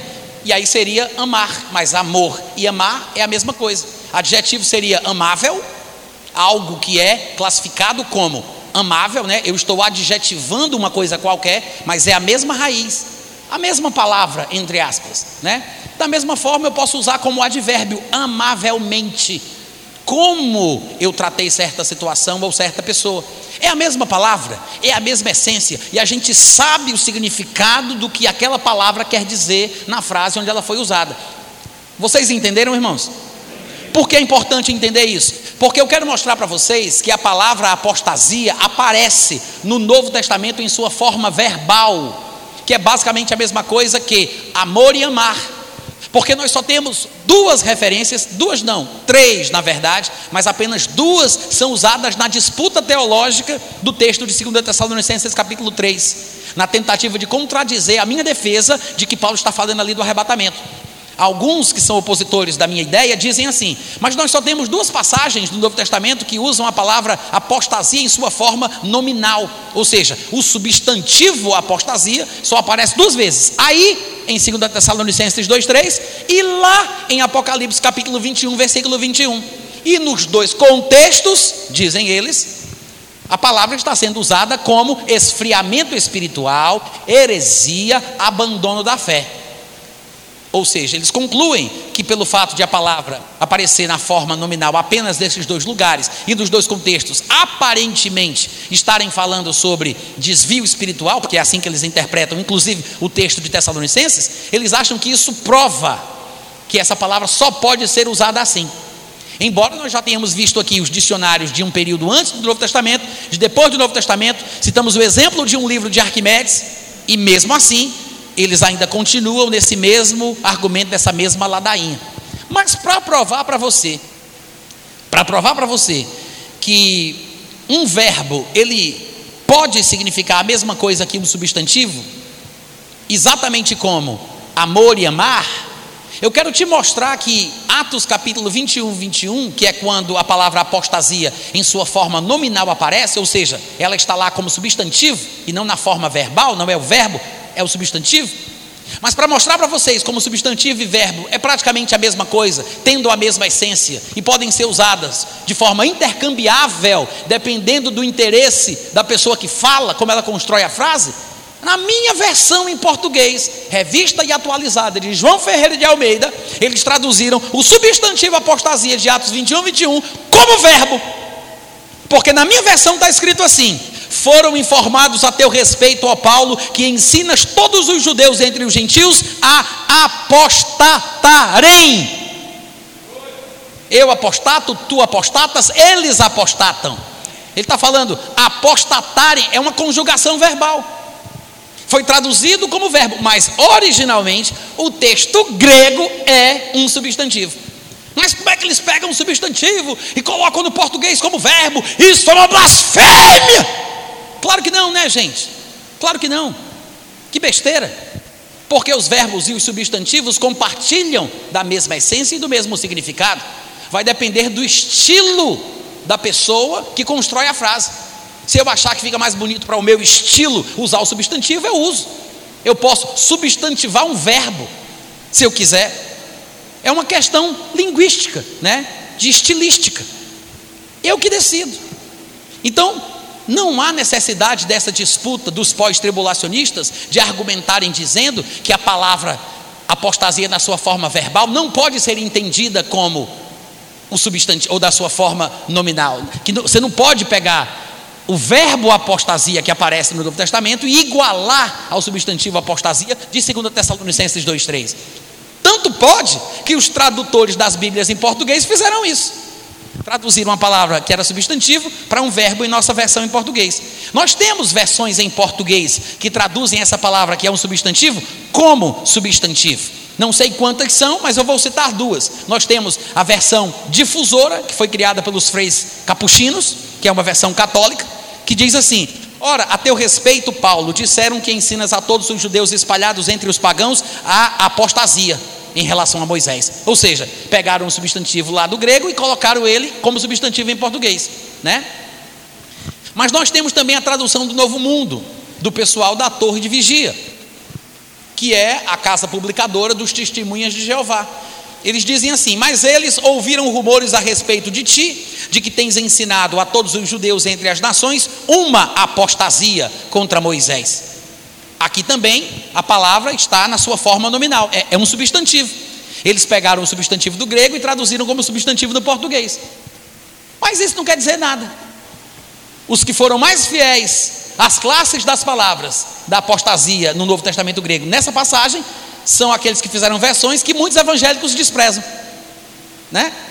Mas as versões que nós mais usamos fizeram exatamente o oposto. Pegaram o substantivo e traduziram como verbo. Ah, mas está errado. Não, não está errado, gente. Não tem nada de errado. Isso não tem nada a ver.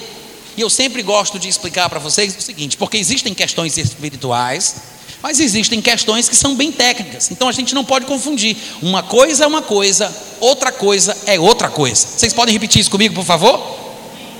Isso é profundo, repete.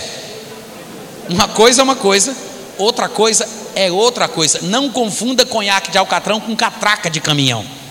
São coisas diferentes. Então não tem problema nenhum. É por isso que eu faço questão de mostrar para vocês as aparições do verbo afisteme, que é de onde se origina a palavra apostasia. A forma verbal da palavra apostasia no grego é afisteme. Seria mais ou menos, fazendo aí uma espécie de, de transcrição para o nosso português, é o A, o P, o H, o I, o S, o T, tá? Aí tem o A, é, é, A fisteme, A, P, H, I, S, T, E, M, I. Afisteme, né? P, H, I, a gente pronunciaria talvez como pisteme, mas é fisteme. É basicamente assim que se escreve, com as nossas letras, né? Essa palavra, que é a forma verbal da palavra apostasia, aparece 14 vezes no Novo Testamento. Na forma nominal, como substantivo, apostasia aparece duas. Pelo menos duas são usadas para disputa. É 2 Tessalonicenses 2,3 e Atos 21, 21, que a gente já leu. Tem uma, terceira, tem uma terceira ocasião que a palavra apostasia aparece, mas eu não sei por que, que os pós-tribulacionistas desprezam essa passagem. Eu não entendi. Porque se eles vão querer dizer que as únicas vezes em que a palavra aparece como substantivo, e eles vão dizer que é duas, ou é ser desonesto, ou é ser ignorante. Porque se eles sabem que tem uma terceira vez que a palavra aparece e não falam, é desonestidade. Mas se eles não sabem, tudo bem, eu perdoo, é porque são ignorantes. Né? Mas há uma terceira ocasião em que a palavra aparece. E se encontra em Mateus capítulo 5, 31, e não é só uma vez porque ela se repete nos evangelhos, ela aparece em Mateus 5, 31, Mateus 19, 7 e Marcos capítulo 10, versículo 4. Três vezes a mesma palavra apostasia, em sua forma nominal, como substantivo, aparece no Novo Testamento. Olha aqui para mim, presta atenção. A única diferença desta palavra apostasia que aparece nos evangelhos é porque é um substantivo neutro, diferentemente de Atos 21, 21 e 2 Tessalonicenses 2, 3, porque lá o substantivo é feminino. Para a gente é uma coisa um pouco estranha, esse negócio de substantivo neutro, né? Porque no português a gente não tem isso. Mas, mais uma vez, vamos usar o exemplo da língua que está mais próxima da gente, que é o inglês. No inglês você tem o he, o she e o it, né? Nós temos o neutro ali, o ele, o ela e o ele ou ela, que é uma coisa neutra, é o it. Quem já aprendeu isso na escola, né? The book is on the table. Quem lembra do it? Existe o neutro. No latim também. A nossa língua, o português, ela vem do latim, é uma língua neolatina. Mas o latim tinha o substantivo masculino, o feminino e o neutro. Da mesma forma, o ele, o ela e o neutro, como tem no inglês. Só que quando a nossa língua foi se desenvolvendo, que veio do latim, o neutro foi inserido dentro do masculino. É por isso que, se nós tivermos uma plateia formada por homens e mulheres, gramaticalmente falando, é errado eu dizer todos e todas. Bom dia, todos e todas. Está errado. Por quê? Porque todos inclui as mulheres. E como é uma plateia por homens e mulheres com os dois gêneros, é o que nós chamaríamos de neutro. Então, o neutro foi inserido dentro do masculino. Então nós dizemos todos e não todos e todas, tá? Nunca mais passo vergonha em público. Amém, gente? Mas por que isso é importante? Porque a terceira ocasião em que a palavra apostasia aparece no Novo Testamento aparece na sua forma neutra, é um substantivo neutro. Em Mateus 19, 7, está escrito assim: ó, replicaram-lhe, era uma discussão teológica né, entre fariseus e Jesus, replicaram-lhe, por que então mandou Moisés dar carta de divórcio e repudiar? O que eu queria que o John fizesse era que ele tocasse na palavra divórcio, e quem tiver aí uma Bíblia eletrônica e quiser fazer isso, tudo bem, mas é carta de divórcio, é a parte que fala do divórcio, porque ele diz: porque Moisés mandou dar carta de divórcio e repudiar, mas é a palavra divórcio que eu quero, entendeu? Ou seja, por que dar carta de divórcio e repudiar?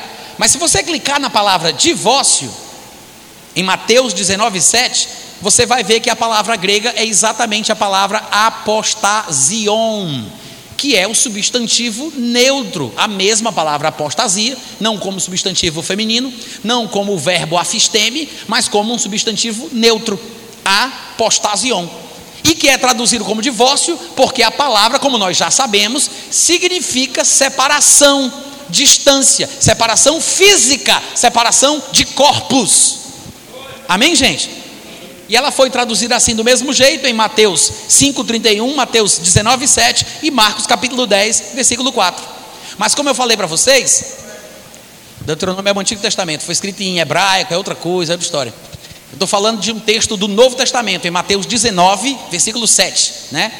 Que onde aparece a palavra grega, apostasião, porque o Novo Testamento foi escrito em grego, tá? Mas eu falei para vocês que a palavra apostasia em sua forma verbal afisteme, aparece 14 vezes. De fato, há estudiosos que dizem que são 15 vezes. Eu ainda não encontrei a 15 ocasião, mas eu tenho as 14 vezes catalogadas aqui bem direitinho. E eu vou dizer cada uma delas para vocês. Não vou ler todos os textos, mas vou citar para quem estiver interessado em escrever ou para quem for assistir esse vídeo depois lá no meu canal do YouTube.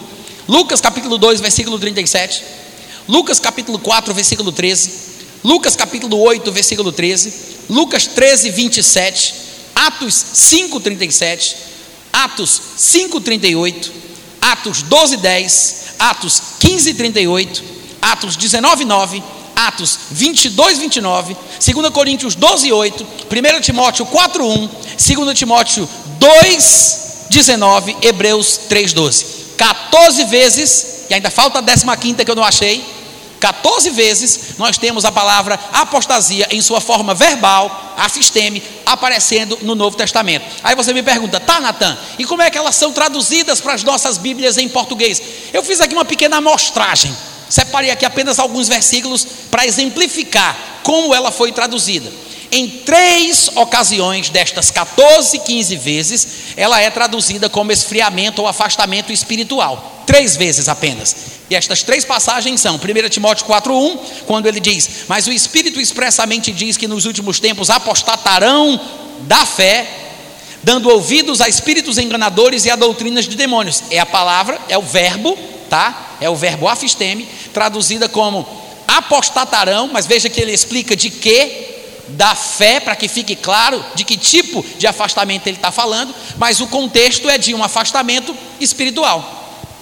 Depois, em Hebreus 3,12, ele diz: Vede, irmãos, que nunca haja em qualquer de vós um coração mau e infiel para se apartar do Deus vivo. A palavra aí é apostasia, claro, na sua forma verbal, que é afisteme, e foi traduzida como apartar, mas é um apartamento, afastamento espiritual, não é físico.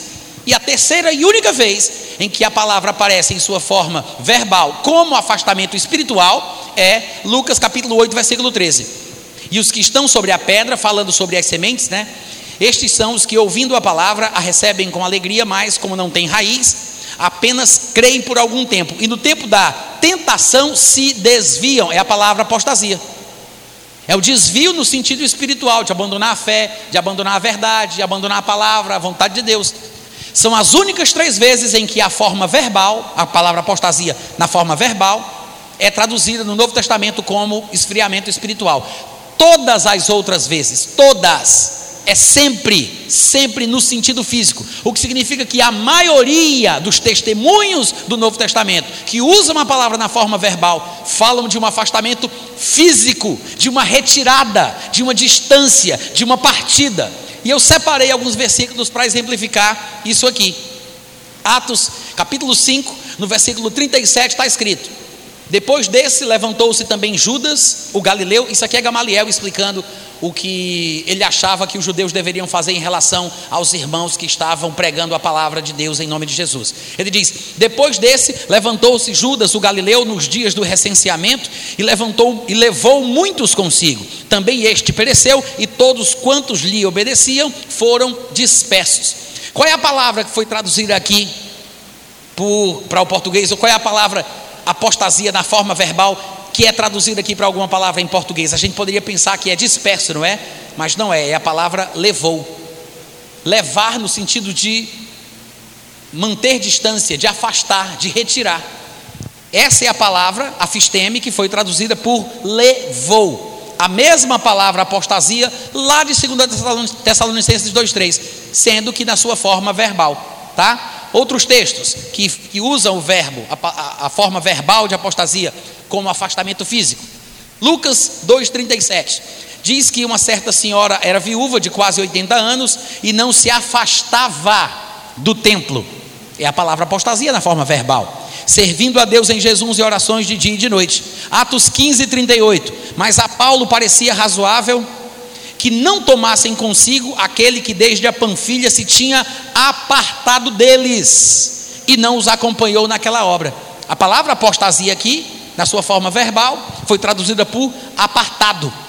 Lucas capítulo 4, versículo 13, quando se fala da tentação de Jesus, diz que acabando o diabo toda a tentação, ausentou-se. Lembra que também pode significar desaparecer? Ausentou-se dele por algum tempo, falando que Satanás sumiu da sua vista. Ausentou-se no sentido geográfico, ele estava aqui e não estava mais. Foi para longe, sumiu. Atos 19:9 diz: "Mas como alguns deles se endurecessem e não obedecessem, falando mal do caminho perante a multidão, retirou-se deles e separou os discípulos, disputando todos os dias na escola de um certo tirano." Retirou-se é a palavra apostasia traduzida para o nosso português. A palavra, na sua forma verbal, afisteme, no texto grego, traduzida para retirou-se. Por último, em 2 Coríntios capítulo 12, versículo 8, Paulo diz: acerca do qual, falando daquele espinho na carne, ele diz: acerca do qual três vezes orei ao Senhor para que se desviasse de mim, porque era um mensageiro de Satanás, a palavra grega ali é anjo, era um demônio, um anjo de Satanás enviado para esbofeteá-lo. É como um craque jogando do time que o técnico diz: Eu quero quarto marcando, eu quero quatro zagueiros marcando o mesmo homem, para que ele não pudesse obter êxito, para que ele não pudesse avançar e prosperar nos seus objetivos. Então Satanás enviou um mensageiro para esbofeteá-lo, e ele disse que orou a Deus por três vezes, pedindo que o desviasse é a palavra apostasia que o afastasse dele. Gente, se a palavra apostasia em sua forma verbal lembra do nome do, do, substantivo amor e do verbo amar. É a mesma coisa, apostasia e afisteme. Se a palavra apostasia em sua forma verbal significa de fato afastamento, retirada, desaparecimento, como nós vimos aqui em traduções das nossas Bíblias, por que, que a palavra lá também não pode seguir a mesma linha, o mesmo sentido, da mesma forma? Uma das primeiras versões do Novo Testamento que foi feita para outro idioma no caso o idioma latino, e a versão Vulgata de Jerônimo. Vocês já devem ter ouvido falar da versão católica chamada de Vulgata, né? que é uma versão latina do Novo Testamento grego. Quando Jerônimo traduziu 2 Tessalonicenses, capítulo 2, versículo 3, que nós estamos discutindo aqui nesta manhã, ele traduziu a palavra apostasia por dissécio, que segundo dizem os estudiosos, significa partida. Eu disse para vocês que as primeiras versões em inglês que foram feitas em traduções do grego para o inglês, elas todas traduziam como retirada ou como partido. E eu vou citar algumas delas para que vocês possam pesquisar no Google depois e descobrirem isso que eu estou falando aqui. Mas antes de fazer isso, eu vou responder por que de uma determinada data, de um determinado evento histórico, as versões começaram a surgir com a ideia de rebelião, de revolta, de esfriamento, de heresia ou de apostasia, no sentido que nós usamos em português, tá? Um senhor chamado Martin Butala, que fez uma dissertação para o seu mestrado no Seminário Teológico de Dallas no ano de 1998, fez uma pesquisa científica e concluiu que a primeira vez na história do cristianismo em que, segundo a Tessalonicenses 2:3, foi traduzido de uma forma diferente que não fosse retirada ou partida, mas dando uma ideia de afastamento espiritual, de rebeldia, de revolta, foi numa versão que foi feita de uma versão da Vulgata para o inglês. É uma versão católica da Bíblia, tá? Que se chama Reims Bible. Reims deve ser o sobrenome do homem ou do principal responsável que fez a tradução. A Reims Bible, que foi publicada no ano de 1576, segundo ele, foi a primeira versão feita no mundo, a primeira tradução que deturpou o significado da palavra para revolta, rebeldia, etc um afastamento no sentido espiritual. E por que, que eles fizeram isso? Segundo a pesquisa que ele fez, foi porque eles queriam que naquela versão bíblica, Bíblia católica, tá? Eles dessem a ideia de que os protestantes, veja, o ano era 1576, né? Na época da reforma reforma protestante. Eles queriam que a Bíblia, essa versão que estava sendo produzida, desse a entender que os protestantes tinham se afastado da fé verdadeira. Eles tinham se rebelado contra a verdadeira doutrina e fizeram essa versão desse jeito. No ano de 1576, o nome da versão é Reims Bible. Daí passam-se os anos, aí os evangélicos, para devolver a gentileza, no ano de 1611, eles fazem uma nova versão do Novo Testamento, em inglês, que é bem famosa até hoje, que é chamada de King James Bible, a versão do rei Tiago. Essa versão de 1611, em 2 Tessalonicenses 2,3, devolve a mesma gentileza para os católicos, traduzindo em inglês com fall away, ou, ou, ou se afastar da verdade, né? se, se, se desviar do que é certo. Só que eles fizeram essa versão para devolver para os católicos, dizendo que quem se afastou da verdade foi eles. Então, a partir dessa versão do rei Tiago, de 1611, a King James, é que as versões evangélicas começaram a seguir essa interpretação. Não era uma tradução, mas era uma questão interpretativa. O que é curioso é que tanto a versão católica de 1576, como a versão evangélica de 1611, tanto a Reims Bible como a King James Bible, as duas Fizeram traduções de 2 Tessalonicenses 2,3 com base em motivações teológicas, sociais, de relacionamento interpessoal, briguinha besta de vizinho. Não foi por motivação exegética, não foi um estudo profundo das línguas originais para uma tradução fiel, não, é uma questão teológica, social, de relacionamento. Estas foram as motivações para as versões que imprimiram o padrão das versões que nós usamos hoje. Mas as primeiras versões, como eu disse para vocês, todas antes de 1611, antes da King James, todas traduziam como partida ou como retirada. E nós temos alguns exemplos. A Bíblia de Wycliffe, que foi publicada em 1384, a Tyndale Bible, a Bíblia de Tyndale, de 1526, a Coverdale Bible, de 1535, a Bíblia de Cranmer, de 1539, a British Bible, de 1576, a Bisa Bible, existe uma versão em português que é a Bíblia de Genebra, tá? Não, desculpa, é a outra. Geneva Bible, de 1608, que tem uma versão em português que é a Bíblia de Genebra. Mas se você pegar uma Bíblia de Genebra, que hoje em dia é vendida nas livrarias evangélicas, pode ser que a edição que você tem na mão não seja igual à edição de 1608 pelo menos na passagem de 2 Tessalonicenses 2,3, que é o que nos interessa. Mas na versão de 1608, até mesmo a Bíblia calvinista, pasme você, traduziu como partida, como retirada. E a Bisa Bible, de 1583, também traduziram desta forma. Gente, nós temos muito material que prova, de uma forma até mesmo considerada como científica, porque isso aqui é uma pesquisa acadêmica. É como se fosse uma dissertação. Eu poderia fazer um TCC em cima disso. Poderia fazer uma tese, uma dissertação, para provar com todos os dados históricos, arqueológicos, né, lexicográficos que a gente leu aqui, que de fato a possibilidade interpretativa de 2 Tessalonicenses 2,3 não se baseia em predileção besta de menino mimado. Vocês estão me ouvindo, gente? Temos base científica, né? Para quem gosta dessa palhaçada, tá aí para você um prato cheio. Que eu não preciso disso. Mas tem gente que só consegue ver assim. Tem gente que só aceita se for assim. Mas você vai ver, gente, e eu estou cansando você, mas hoje também não vou liberar, não. Eu só libero quando eu terminar. Vocês vão ver que no contexto de 2 Tessalonicenses 2, que a gente vai ler daqui a pouco, faltam apenas alguns minutos, mesmo sem saber de tudo isso, mesmo sem saber dessa pesquisa toda, mesmo você consegue deduzir pelo contexto, sem saber de grego, sem saber de nada, você consegue concluir, deduzir que ele está falando do arrebatamento. Interpretar de outra forma, ainda que alguns pós-tribulacionistas façam isso em seus livros, né? alguns proponentes do pós-tribulacionismo façam isso, você vai perceber que é um negócio bem enganchado ali, é meio mal feito, sabe? É aquele remendo estranho. O contexto flui muito mais naturalmente se você considerar a possibilidade da palavra apostasia estar sendo usada como ela era usada na época de Paulo, como ela era usada no, no período do grego clássico, como ela foi usada ainda no período patrístico depois do Novo Testamento, como ela foi usada por Arquimedes, como ela aparece em sua forma verbal do Novo Testamento nas passagens que nós lemos. Você vai ver que é totalmente possível. Tá? Outra coisa que mostra que essa apostasia da qual Paulo fala ali tem que ser uma coisa diferenciada e não apenas uma rebelião, uma revolta qualquer, que não dá para identificar um ponto específico.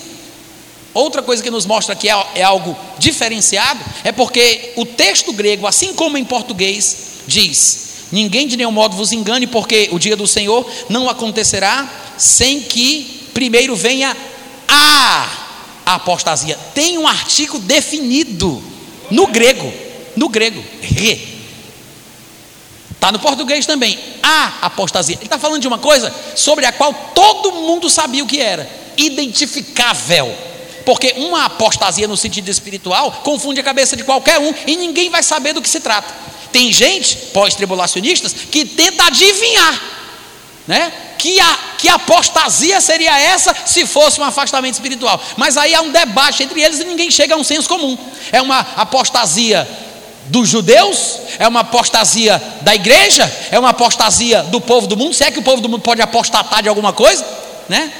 Já que a palavra apostasia no sentido espiritual significa se afastar da fé, se o povo é do mundo e pagão, vai se afastar de quê, meu Deus do céu? Mas aí fica a disputa entre eles para tomarem uma decisão em conjunto. Ou se quiserem resolver sem perder tempo, tira para o ímpio e prevalece quem ganhar. Mas ele está falando de uma apostasia específica, sobre a qual ele já deve ter tratado, e ao se dirigir aos Tessalonicenses, pelo simples fato dele dizer a apostasia, o pessoal já sabe o que é, porque ele já falou, ele já ensinou, já tocou no assunto. E para você ter uma pista do que pode ser, basta que você leia 1 Tessalonicenses e 2 Tessalonicenses e você mata a charada.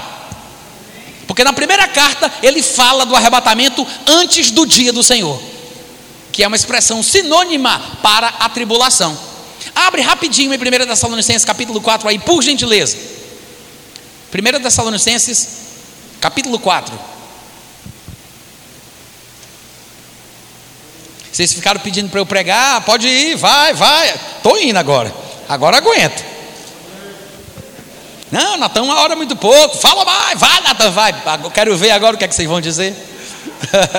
eu avisei. Vamos lá, 1 Tessalonicenses capítulo 4, a partir do versículo 15. Vos declaramos por palavra do Senhor isto nós, os vivos, os que ficarmos até a vinda do Senhor, de modo algum precederemos os que dormem. Porquanto o Senhor mesmo, dada a sua palavra de ordem, ouvida a voz do arcanjo e ressoada a trombeta de Deus, descerá dos céus e os mortos em Cristo ressuscitarão primeiro, e depois nós, os vivos, os que ficarmos, seremos arrebatados, juntamente com eles, entre nuvens, para o encontro do Senhor nos ares. E assim, o arrebatamento é a volta do Senhor para o crente, porque quando formos arrebatados, estaremos já para sempre com o Senhor. Aí ele diz: Consolai-vos, pois, uns aos outros com estas palavras. Por que consolar? Porque os crentes vivos estavam achando que os crentes que tinham morrido iam perder a bênção de se encontrar com Jesus por meio do arrebatamento. Porque eles achavam que iam ser arrebatados no seu tempo de vida. Que é por isso que Paulo se inclui, falando na primeira pessoa do plural: Nós, os vivos, seremos arrebatados. Aí eles pensavam, e os que morreram? Perderam a bênção? Não vão se encontrar com o Senhor? Aí Paulo vai explicar que quem morreu já está com Cristo. E quando Cristo vier, os mortos em Cristo virão com Ele. E de maneira nenhuma nós precederemos os que dormem. Porque nós é que somos os retardatários. Que é por isso que ele diz que a gente fica, mas eles já foram. Então ele diz: então não se preocupe com os mortos, consolai-vos, porque eles já estão com o Senhor, voltarão com Ele e receberão corpos novos antes de nós. Tá? Mas aí, no versículo 1 do capítulo seguinte, o que é que ele faz? Ele vai falar da tribulação. E aqui ele usa a expressão que aparece lá em 2 Tessalonicenses 2,3, 2,2, que é o dia do Senhor. Veja o que ele diz, irmãos, versículo 1, capítulo 5. Relativamente aos tempos e às épocas, não há necessidade de que eu vos escreva, pois vós mesmos estáis inteirados com precisão de que o dia do Senhor vem como ladrão de noite. Claro que o dia do Senhor é como ladrão de noite para os que estiverem em trevas, para os que não estiverem na luz, para os que não têm Jesus no coração, para eles vai ser súbito, repentino, mas de forma desagradável. Para os crentes vai ser súbito e repentino, mas vai ser maravilhoso. Aí ele diz: Vocês estão inteirados com precisão de que o dia do Senhor vem como ladrão de noite. Quando eles andarem dizendo paz e segurança, eis que lhes, não é nos, não é vos, é lhes lhes sobrevirá repentina destruição, como vem as dores de parto aqui estar para dar à luz, mais uma vez a figura das dores de parto aí, né? Falando da tribulação, e de nenhum modo eles, não é nós, não é vós, é eles, de nenhum modo escaparão. Agora, mas vós, irmãos, agora sim ele vai falar com os crentes. Vós, irmãos, não estáis em trevas, para que esse dia como ladrão vos apanhe de surpresa. Então esse dia vai ser como ladrão de noite para quem está nas trevas, para quem está na luz, não. Mas é interessante que o período da tribulação é chamado por ele aqui de dia do Senhor, porque é uma expressão bíblica que se refere a este período escatológico, que é o período da tribulação, do juízo e do julgamento.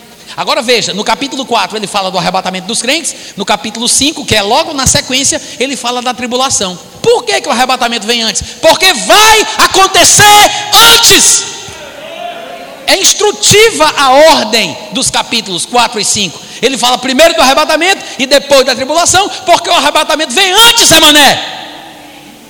É por isso. Simples assim. E veja que em 1 Tessalonicenses capítulo 4, ele diz: Nós, os vivos, seremos. Ele se inclui na experiência, porque a expectativa dele, como pertencente à igreja do Senhor Jesus, é ser arrebatado. Ele não está esperando o anticristo, ele está esperando a volta do Senhor Jesus Cristo no arrebatamento. Então ele se inclui, mas quando ele vai falar da tribulação, no capítulo 5, ele diz: Eles não escaparão de nenhum modo. Ele, fala, ele não se inclui. Ele já fala deles. Veja que são dois grupos: nós e eles. Eles e nós. Nós, o arrebatamento. Eles, a tribulação. Simples assim. Simples assim. Como se não bastasse. Voltando para o nosso texto, 2 Tessalonicenses, capítulo 2, versículo 3, dá uma olhadinha comigo aí por gentileza. Capítulo 2, versículo 3, não, vou ler desde o versículo 1 agora. Tá? 2 Tessalonicenses 2, todo mundo achou? Versículo 1: Irmãos, no que diz respeito à vinda de nosso Senhor Jesus Cristo e à nossa reunião com Ele, isso aqui é o cabeçalho, a introdução do que ele vai falar, tá? Ele está introduzindo o assunto. Ele diz: vamos falar sobre isso, com respeito à vinda do Senhor Jesus e à nossa reunião com Ele, nós vos exortamos aqui não vos demovais da vossa mente com facilidade, nem vos perturbeis, quer por espírito, quer por palavra, quer por epístola, como se procedesse de nós, supondo tenha chegado o quê? Supondo tenha chegado o quê, gente? A gente não acabou de ler sobre o dia do Senhor em 1 Tessalonicenses 5, quando Paulo fala sobre eles que experimentarão a, a, a, vinda do Senhor como um ladrão de noite, e eles não escaparão, como a destruição vem de forma repentina, para aquela, virá para eles como vem as dores para aquela que está para dar a luz. O dia do Senhor é um sinônimo de tribulação. Claro que vai depender do contexto, mas os contextos que estamos lendo de 1 Tessalonicenses 5 e 2 Tessalonicenses 2 mostram exatamente a mesma coisa. Como é que a gente sabe? Porque ele acabou de dizer, irmãos, Não vos demovais com facilidade, nem vos perturbeis, quer por espírito, quer por palavra, quer por epístola, como se fosse eu que tivesse escrito. Ou seja, o pessoal estava falsificando cartas e dizendo que eram de Paulo para comprovar as suas teorias pós-tribulacionistas. Porque naquela época a perseguição do Império Romano é, para com os cristãos, os cristãos era muito grande. E eles achavam que porque estavam sendo perseguidos, estavam na tribulação. Mas irmãos, ser perseguido e passar por tribulações com T minúsculo nessa vida é uma coisa normal. Porque ser crente não é ficar deitado em berço esplêndido ao som do mar e à luz do céu profundo. Alô? Ser crente nesse mundo onde Satanás é Deus é ter que nadar contra a maré. Todo aquele que quer viver piedosamente em Cristo Jesus sofrerá perseguições. Faz parte da vida cristã. Então eles estavam tão impressionados, né? Talvez nunca tenham sido perseguidos por coisa nenhuma. Aí ficaram tão impressionados que disseram: "É a tribulação! É o dia do Senhor que começou!" O próprio Paulo disse isso para comprovarem essa loucura da cabeça deles, falsificaram uma carta. Aí Paulo sabe do que estava acontecendo, ele já tinha escrito a primeira carta aos Tessalonicenses, falou que o arrebatamento vem antes, antes da tribulação, que a gente não vai ser surpreendido, eles é que perecerão no dia do Senhor. Aí agora alguém começa a dizer que Paulo tinha escrito uma carta falando que eles já estavam no dia do Senhor. Aí Paulo vai e escreve para dizer: gente, não mudem a forma de pensar de vocês com facilidade. Não, não vos demovais da vossa mente com facilidade. Ele diz assim, gente, não se deixe influenciar por qualquer youtuber que você assistir, não. É mais ou menos isso que ele está dizendo, né? Não se deixa levar por qualquer besteirinha que tu lê nesse livro aí, não. Pelo amor de Deus, vamos ficar firmes, eu já falei. Aí, não vos demovais da vossa mente com facilidade, nem vos perturbeis. Como é que é? Perturbeis supondo tenha chegado o dia do Senhor. Ele diz: Não vos perturbeis. Ele vai dizer três possibilidades em que a perturbação poderia chegar na vida dos cristãos, né? As três possibilidades pelas quais a perturbação poderia chegar ao cristão seria por espírito, por palavra e por carta, ou seja, alguém que supostamente teve uma visão de um anjo, né? Não, é uma coisa espiritual, eu estou sentindo, eu vou falar. Ou por palavra, por argumentação, por retórica, verborreia convencimento intelectual, retórica, né? Ele disse: nem por espírito, nem por palavra, nem por epístola, como se procedesse de nós, como se tivesse sido eu que escrevi. Não se deixe levar, não vos perturbeis de nenhuma destas formas, supondo tenha chegado o dia do Senhor. Por que, que a chegada do dia do Senhor traria perturbação? Porque o dia do Senhor, como já vimos, é sinônimo de tribulação. Ah, Natan, você está exagerando. É o dia do Senhor. Como é que vai ser uma coisa ruim? Então tá bom, seu incrédulo. Vou mostrar para você agora. Abra sua Bíblia comigo em Joel capítulo 1, versículo 15. E se não quiser abrir, não tem problema, eu vou ler. Mas se quiser abrir, pode, não é pecado. Joel capítulo 1, versículo 15. Todo mundo achou? Tá, então só falta eu. Joel 1,15. Veja o que ele diz: Ah, que dia porque o dia do Senhor, que dia, gente? O dia do Senhor está perto e vem como o quê? Assolação. O dia do Senhor vem como assolação da parte de Deus. É uma assolação do Todo-Poderoso. Pula para Joel 2, versículo 1 e 2. Olha o que ele diz: Tocai a trombeta em Sião e dai voz de rebate no meu santo monte Perturbem-se, perturbem-se todos os moradores da terra, porque o dia do Senhor vem e já está próximo. E como o dia do Senhor é uma assolação do Todo-Poderoso, é claro que é, é que é para causar perturbação. O próprio profeta, em nome de Deus, diz: perturbem-se, porque o dia do Senhor vem. Versículo 2: dia de escuridade, de densas trevas, de nuvens, de negridão, como a alva como a alva por sobre os montes, assim se difunde um povo grande. E aí ele vai falar mais algumas coisas. Lá no versículo 30 ele continua e diz: Mostrarei prodígios no céu e na terra, sangue, fogo e colunas de fumaça. O sol se converterá em trevas, a lua em sangue, antes que venha o grande e terrível dia do Senhor. É grande e é terrível. É como uma assolação do Todo-Poderoso. Depois E a gente não está fazendo aqui uma citação exaustiva de todos os textos onde aparece a expressão, não, tá? São apenas alguns que foram pinçados. Selecionei apenas alguns. Amós, capítulo 5, do versículo 18 ao 20. Ele diz: Ai de vós, ai de vós, que desejais o dia do Senhor. Para quê? Vocês estão desejando o dia do Senhor? É dia de trevas, não é dia de luz. Como se um homem, vou dar um exemplo, o profeta deixa subentendido. É como se um homem fugisse assim de diante do leão, mas aí ao fugir do leão ele se depara mesmo com o urso. Ou como se ele fugindo, entrando em casa, encostando a mão na parede para descansar, fosse mordido por uma cobra. Muita criatividade para mostrar que o homem é azarado, né? Mostrar que é uma coisa ruim, uma coisa ruim depois da outra, uma coisa ruim atrás da outra. Não é um dia agradável. Esta é a descrição bíblica do que é o dia do Senhor. E aí ele diz: Versículo 20, Amós 5:20. Não será, pois, o dia do Senhor com todas essas demonstrações e esses exemplos, não será, pois, o dia do Senhor trevas e não luz? Não, não será completa escuridão sem nenhuma claridade? Depois, Sofonias capítulo 1, versículo 14 e 15. Ele diz: Está perto o grande dia do Senhor, está perto e muito se apressa. Atenção, o dia do Senhor é amargo e nele clama até o homem poderoso. Aquele dia é dia de indignação ou ira, dia de angústia, dia de alvoroço, dia de, de, desolação, dia de escuridade, dia de negrume, dia de nuvens, dia de densas trevas, oh glória! Hein? Olha aí, o que é isso, hein, gente? O que é isso, gente? O dia do Senhor. Depois, para encerrar, mas não é o último texto, tem vários deles que falam sobre isso. Para a gente aqui tá bom, é suficiente.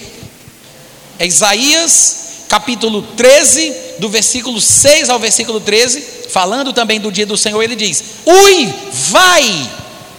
Você já ouviu uma recomendação profética como essa? O profeta se levanta e diz: Assim diz o Senhor, pode uivar, viu meu? Uive, ui, uivai!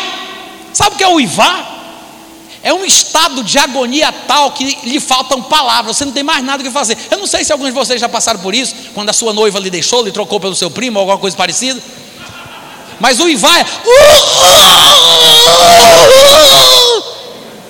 Dor, angústia, desespero. Deus diz: pode uivar, viu, meu filho? Pode uivar. Por quê? Porque é o dia do Senhor que está chegando. Ele diz: Uivai, pois está perto o dia do Senhor, vem do Todo-Poderoso como assolação, pelo que todos os braços se tornarão frouxos, os corações e o coração de todos os homens se derreterá, assombrar-se-ão e apoderar-se-ão deles dores e ais, e terão contorções como se fosse uma mulher parturiente, ficarão em posição fetal olharão atônitos uns para os outros, e seu rosto se tornará um rosto flamejante. Eis que vem o dia do Senhor, dia cruel, com ira. Não tem gente que quando fica com vergonha assim passando, fica vermelho, não é? Olha, ela está desse jeito agora. Ó. É um exemplo vivo, né? É isso que ele está falando aqui. Aí ele fala, versículo 8: Seu rosto se tornará rosto flamejante, e eis que vem o dia do Senhor, dia cruel, com ira, com ardente furor, para converter a terra em assolação e dela destruir os pecadores, porque as estrelas e constelações dos céus não darão a sua luz, o sol logo ao nascer se escurecerá, e a lua não fará resplandecer a sua luz. Está vendo como a lua tem luz própria? Castigarei o mundo por causa de sua maldade e os perversos por causa da sua iniquidade. Farei cessar a arrogância dos atrevidos e abaterei a soberba dos violentos. Farei que os homens sejam mais escassos do que o ouro puro, mais raros do que o ouro de Ofir. Portanto, farei estremecer os céus e a terra será sacudida do seu lugar, por causa da ira do Senhor dos Exércitos e por causa do dia do seu ardente furor como diz lá no Ceará, uhum. né? Tome! E aí, dá para tu? Esse é o dia do Senhor. Aí você vai entender melhor o texto de 2 Tessalonicenses, quando Paulo diz que os irmãos da cidade estavam ficando perturbados, quando surgiu o pregador lá pós-tribulacionista, dizendo: Ei, galera, chegou o dia do Senhor! Causa ou não causa perturbação? Claro que causa. Por quê? Primeiro, porque Paulo tinha ensinado que o arrebatamento ia acontecer antes. Aí chega o povo dizendo que Paulo mandou uma carta que eles não conheciam, uma carta falsificada, que Paulo estava garantindo que o dia do Senhor estava acontecendo antes do arrebatamento. Aí o pessoal disse: Ué, Paulo é doido, é? Ele disse que a gente vai ser arrebatado antes do dia do Senhor. Aí agora ele manda esses emissários aí do capeta dizer que o dia do Senhor já começou e a gente ficou, não foi arrebatado. Como é que é esse negócio? O povo estava o quê? Perturbado. Aí o verdadeiro Paulo, ô oh glória, escreve o 2 Tessalonicenses e diz: Ei, peraí, deixa eu falar um negócio. A respeito da vinda do Senhor e da nossa reunião com Ele, irmãos, não quero que vos demovais da vossa mente com facilidade. Guarda o que eu ensinei e não se deixe influenciar por youtuber nenhum, né? Por pós-tribulacionista nenhum. Não vos perturbeis por espírito, por palavra, né? Por epístola, como se procedesse de nós, supondo, não vos perturbeis, supondo que tenha chegado o dia do Senhor. Algumas versões dizem dia de Cristo, né? É uma questão técnica aí relacionada à crítica textual são variantes textuais, mas não vai dar para a gente discutir sobre isso. Se tivesse mais tempo, eu até falava. Esquece isso. Apenas entenda que o contexto mostra que a expressão da qual ele faz menção no final do versículo 2 tem que ser a mesma expressão usada no Antigo Testamento que fala sobre um período de trevas, de angústia e de dor. Porque se o dia do Senhor fosse uma coisa boa, né, como algumas pessoas querem sugerir com a expressão dia de Cristo, alguns teólogos fazem essa diferenciação que no meu ponto de vista não existe, mas se fosse uma coisa boa, eles não estariam perturbados por ter, por ter chegado o dia de Cristo ou o dia do Senhor. Não, não causaria perturbação. Porque se essa expressão, mesmo que seja dia do Senhor, fosse o arrebatamento, a volta de Jesus à terra, se fosse uma coisa boa, por que eu me perturbaria por ter chegado à volta de Jesus ou por ter chegado ao arrebatamento? Não causa perturbação, causa alegria, porque eu vou subir ou Jesus vai descer. Mas por que estavam perturbados? Porque é um termo técnico do Velho Testamento que entra no Novo, ainda que novos significados sejam acrescentados a ele, mas que também mantém as coisas que o Antigo Testamento atribuíram à expressão. Então causa perturbação, porque é sinônimo de tribulação, de ira de Deus, de indignação. É o tempo de angústia para Jacó. Quantos estão entendendo? E aí ele fala: Não vos perturbeis, supondo que o dia do Senhor já chegou, porque causa perturbação, né? Pensar que eu estou no dia do Senhor, da tribulação, quando Paulo ensinou que o arrebatamento vem antes. Aí ele diz, versículo 3: Ninguém de nenhum modo. Por que de nenhum modo? Não importa se ele se baseia numa visão espiritual que ele disse que teve, não importa se ele fala muito bem, argumenta bem, né? se, ele, se ele sabe se expressar, se ele fez um curso de neurolinguística, se ele é coach. Isso não importa, de nenhum modo, por espírito, por palavra e nem por falsificação, né? Falsidade ideológica ou falsificação, pegando uma coisa que não é bem do jeito que ele está dizendo e dizendo que é. Ou seja, alguém falsificou a carta de Paulo. Aí ele diz: de nenhum modo, de nenhum desses três ou de nenhum outro, de nenhum modo vos engane. Por quê? Porque isto, isto, isto o quê? O que ele acabou de falar, o que está no, no finalzinho do versículo 2: o dia do Senhor. Não vos perturbeis, supondo que já tenha chegado o dia do Senhor, porque isto, veja, não é aquilo o que está lá no versículo 1, quando ele fala a respeito da vinda de nosso Senhor Jesus Cristo, da nossa reunião com Ele, que ele faz menção aqui de forma implícita ao arrebatamento, não é o ponto em questão quando chega no versículo 3. No versículo 1, ele dá a introdução do assunto que ele vai tratar, é o cabeçalho do que ele vai dizer neste momento da carta. Mas quando ele diz isto de nenhum modo acontecerá, não é aquilo que está no versículo 1, é isto que está no finalzinho do versículo anterior.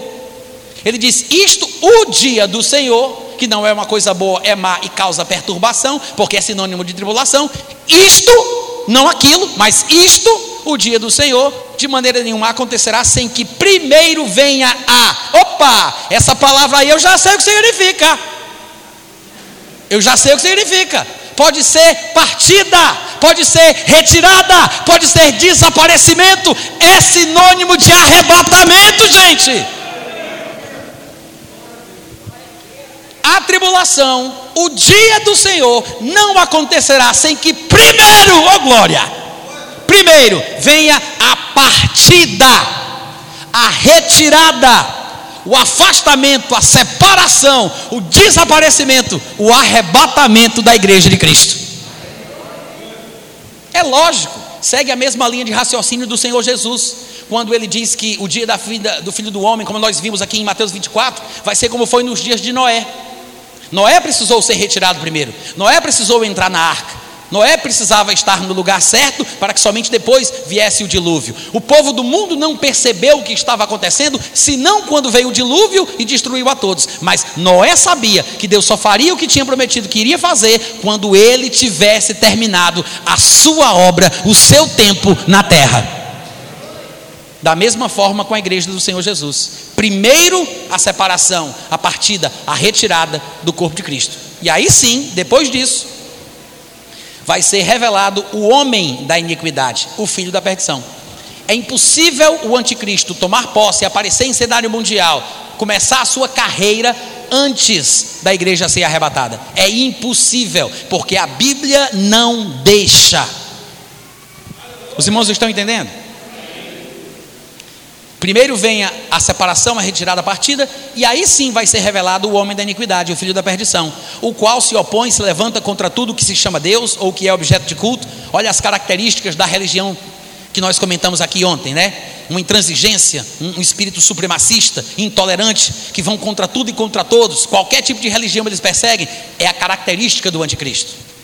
Ele diz: o qual se levanta contra tudo que se chama Deus, ou que é objeto de culto, a ponto de assentar-se no santuário do próprio Deus, ostentando-se como se fosse o próprio Deus.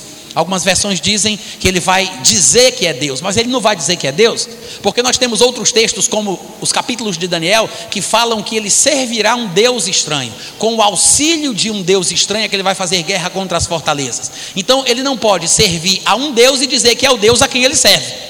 Não faz sentido. Na verdade, é possível que essa versão seja melhor, que diz que ele vai se sentar no santuário, ostentando-se como se fosse, e não dizendo o que é, ostentando-se como se fosse, porque na visão, na perspectiva de Paulo, ele estará fazendo uma coisa por usurpação, que somente o Cristo, que é o verdadeiro representante de Deus, a expressa imagem da sua pessoa, pode fazer. Então ele vai fazer uma coisa que só Cristo faria, ele vai se comportar como se fosse o próprio Deus, não é que ele vai dizer que é Deus. E aí no versículo 5 ele diz: Vocês não se lembram que eu falava com vocês sobre isso? Como é que vocês estão se deixando levar por esses canais do YouTube, minha gente? É como se fosse isso que ele está dizendo aqui, né? Vocês não se lembram, não, que eu falava sobre isso? Que não vos recordais de que ainda convosco eu costumava dizer estas coisas? E agora sabeis o que o detém, que detém o aparecimento do anticristo. Por quê? Porque não vai haver aparecimento do anticristo enquanto não houver a retirada do povo de Deus dessa terra. Agora, porque ele acabou de explicar, né, nesse contexto, agora vocês sabem o que é que o detém, para que ele seja revelado somente em ocasião própria. Com efeito, o mistério da iniquidade, veja, não é o homem da iniquidade. Ele fala aqui do homem da iniquidade, mas nesse momento, no versículo 7, ele fala do mistério. O homem da iniquidade é o anticristo que não tinha se manifestado ainda, e ainda não se manifestou porque a igreja ainda está na terra, mas o mistério da iniquidade já está em operação há séculos e milênios atrás. O mistério da iniquidade é uma coisa, o homem da iniquidade é outra. Ele diz: o mistério da iniquidade já opera e aguarda somente que seja mais uma vez afastado aquele que agora o detém. Três vezes ele diz que é preciso que algo seja retirado, que algo detém ele e ele só vai ser revelado. Veja, no versículo 3 ele diz: primeiro apostasia, e seja revelado o homem da iniquidade. Versículo 6: agora sabeis o que o detém, para que só seja revelado na ocasião própria. Aí no versículo 7, ele somente aguarda que seja afastado, e então de fato será revelado. Versículo 8. Três vezes ele fala sobre o anticristo ser revelado, mas nas três ocasiões em que ele fala sobre o momento da revelação, ele diz que primeiro tem que haver um afastamento quem detém tem que sair do caminho. A pessoa tem que ser, o corpo de Cristo tem que ser retirado da terra. A revelação depende do afastamento, da retirada, da separação, do arrebatamento do corpo de Cristo. Depende, tá? E muitas vezes as pessoas não entendem isso aqui, mas para para pensar na lógica. Se ele estivesse usando aqui a palavra apostasia, nesse sentido que as pessoas conhecem, esfriamento espiritual, rebeldia, rebelião, revolta, heresia, se fosse nesse sentido, Paulo então estaria falando que nos últimos tempos surgiria uma grande apostasia, né? Que ele chama de a apostasia. Seja lá o que isso for. Os melhores adivinhadores supõem que seja o mundo seguindo o anticristo, né? Mas vamos supor que fosse uma grande é, é, heresia espiritual do mundo inteiro no futuro. Se fosse isso, Paulo estaria dizendo que para o anticristo se manifestar, ele precisaria que primeiro acontecesse isso no mundo. Primeiro tinha que chegar uma condição espiritual tão má que possibilitasse o surgimento do anticristo. Então ele estaria falando de uma coisa que não estava presente, mas estava ausente, que teria que chegar, e não uma coisa que estava presente, que deveria se retirar. Vocês estão entendendo o raciocínio? Então, Paulo, se esse fosse o sentido, se fosse, ele estaria falando de algo que estava ausente, que precisava chegar para favorecer a manifestação do anticristo. Mas ele fala por três vezes a mesma coisa com expressões diferentes, mostrando que o sentido é sempre o mesmo, não é da ausência de algo que tem que chegar para que ele se manifeste, é a retirada de algo que está presente para que aí então ele possa tomar posse. Três vezes, né? Versículo 3, versículo 6, versículo 7 e 8. Três vezes ele fala sobre algo presente que tem que ser afastado, retirado, porque a presença desta entidade detém a manifestação do anticristo. Aí as pessoas às vezes perguntam assim: tá, Natan, tudo bem, mas quem é que detém? Quem é esse detentor, né? Detentor que impede a manifestação do anticristo? E aí existem muitas interpretações, muitas especulações, mas na verdade, apenas duas delas fazem sentido e são as únicas que nós precisamos considerar: é o corpo de Cristo, a igreja e o Espírito Santo. A igreja talvez não seja a melhor é, a melhor possibilidade, porque aqui no texto grego ele faz variações é, quando ele faz relação a este detentor, mudando do neutro para o masculino. E em relação à igreja, isso no texto grego não acontece, mas em relação ao Espírito Santo, sim. O próprio Jesus, quando falou do Espírito Santo lá em João 16, ele fez essas variações do texto grego, falando dele, do Consolador, e às vezes a construção textual usa o neutro e às vezes usa o masculino. Ou seja, o Espírito Santo às vezes era tratado por neutro, que é inclusive a própria palavra usada para espírito, que é neuma, né? Ou pneuma, para a gente lembrar aí qual é a palavra. Essa palavra é uma palavra neutra mas ela também aparece, mesmo sendo neutra, em contextos em que pronomes relativos masculinos são usados. Citações do gênero masculino são usadas com a palavra espírito, ou seja, o Espírito Santo ele é tratado tanto em textos que falam de forma neutra, quanto em textos que falam de forma masculina. É, é, mais provável que ele esteja se referindo ao Espírito Santo, o que significaria dizer que o texto está falando sobre o momento em que o Espírito Santo há de ser retirado da terra. Aí o pessoal fica confuso, né? Porque diz assim: ué, mas o Espírito Santo não é Deus? Deus não é onipresente? Não é o Espírito Santo que convence o mundo do pecado, que convence o mundo do pecado? Como é que o povo da tribulação vai se converter se o Espírito Santo não estiver mais aqui? Como é que ele pode ser retirado se ele é onipresente? Gente, calma. É simples, muito mais simples do que parece. Não é que o Espírito Santo vai deixar de estar aqui porque, como Deus, ele está em todos os lugares, inclusive no inferno. Não tem um lugar onde ele não esteja. Se houver um lugar onde ele não esteja, então ele não é onipresente. Isso quer dizer que ele tem que estar no inferno, porque afinal de contas, o inferno é a presença de Deus para o pecador. Né? A presença de Deus para o santo é bom, mas a presença para o pecador é ruim. É como se três pessoas estivessem conversando de fulano de tal, falando pelas costas. Aí fulano de tal chega, aí todo mundo se sente mal, mas não é porque a pessoa por estar ali faz eles se sentirem mal. Eles se sentem mal pela presença da pessoa, porque a ausência, né, é, é usada. Mas pela presença eles se sentem mal, mas se sentem mal pelo que são, pelo que fizeram, pelo que disseram e não pela pessoa maltratá-los. Porque o inferno é a presença de Deus para o pecador. Porque não há nenhum lugar onde Deus não esteja. Então é claro que o Espírito Santo está em todos os lugares, gente, pelo amor de Deus. Mas tem um significado para esse negócio de dizer que ele vai sair. Basta que a gente encontre algum lugar que diga que ele veio. Porque se ele veio, ele vai. Isso é profundo o que eu estou dizendo aqui, gente. Eu quero lembrar que Jesus disse isso. Ele disse: Convém-vos que eu vá, porque se eu não for, o Espírito Santo não Ué, não quê? Se eu não for, ele não virá. Ué, ele vai vir então? Se ele pode vir, por que ele não pode ir? Porque se ele vem, ele vai. Alô? Se ele vem, vamos lá, gente, repete aí, com, completa comigo. Se ele vem, Como é que é? Se ele vem, só para decorar. Se ele vem, se ele vem, ele vai. Jesus disse: Convém-vos que eu vá, porque se eu não for, ele não virá. Então o Espírito Santo ainda iria vir, no sentido de habitar dentro do crente, capacitá-lo com ferramentas e dons de Deus, para que ele faça a obra na terra. Quando chegar o momento do tempo do fim da obra da igreja na terra, o Espírito Santo, nesse sentido, será retirado, e juntamente com ele, porque ele veio para morar dentro de nós para sempre, a gente vai junto. Ele vai embora, mas a casa dele não fica, a casa dele vai junto. E aí, claro que o Espírito Santo atuará no mundo, claro que o Espírito Santo estará na terra, muitas conversões acontecerão, mas esse período da graça, característico da ação do Espírito Santo no corpo de Cristo, findará. Agora eu vou fazer como Paulo fazia: consolai-vos uns aos outros com estas palavras. Obrigado pelo carinho, obrigado pela paciência, desculpa pelo tempo tomado. Deus abençoe vocês. Beijo no coração. Até a próxima.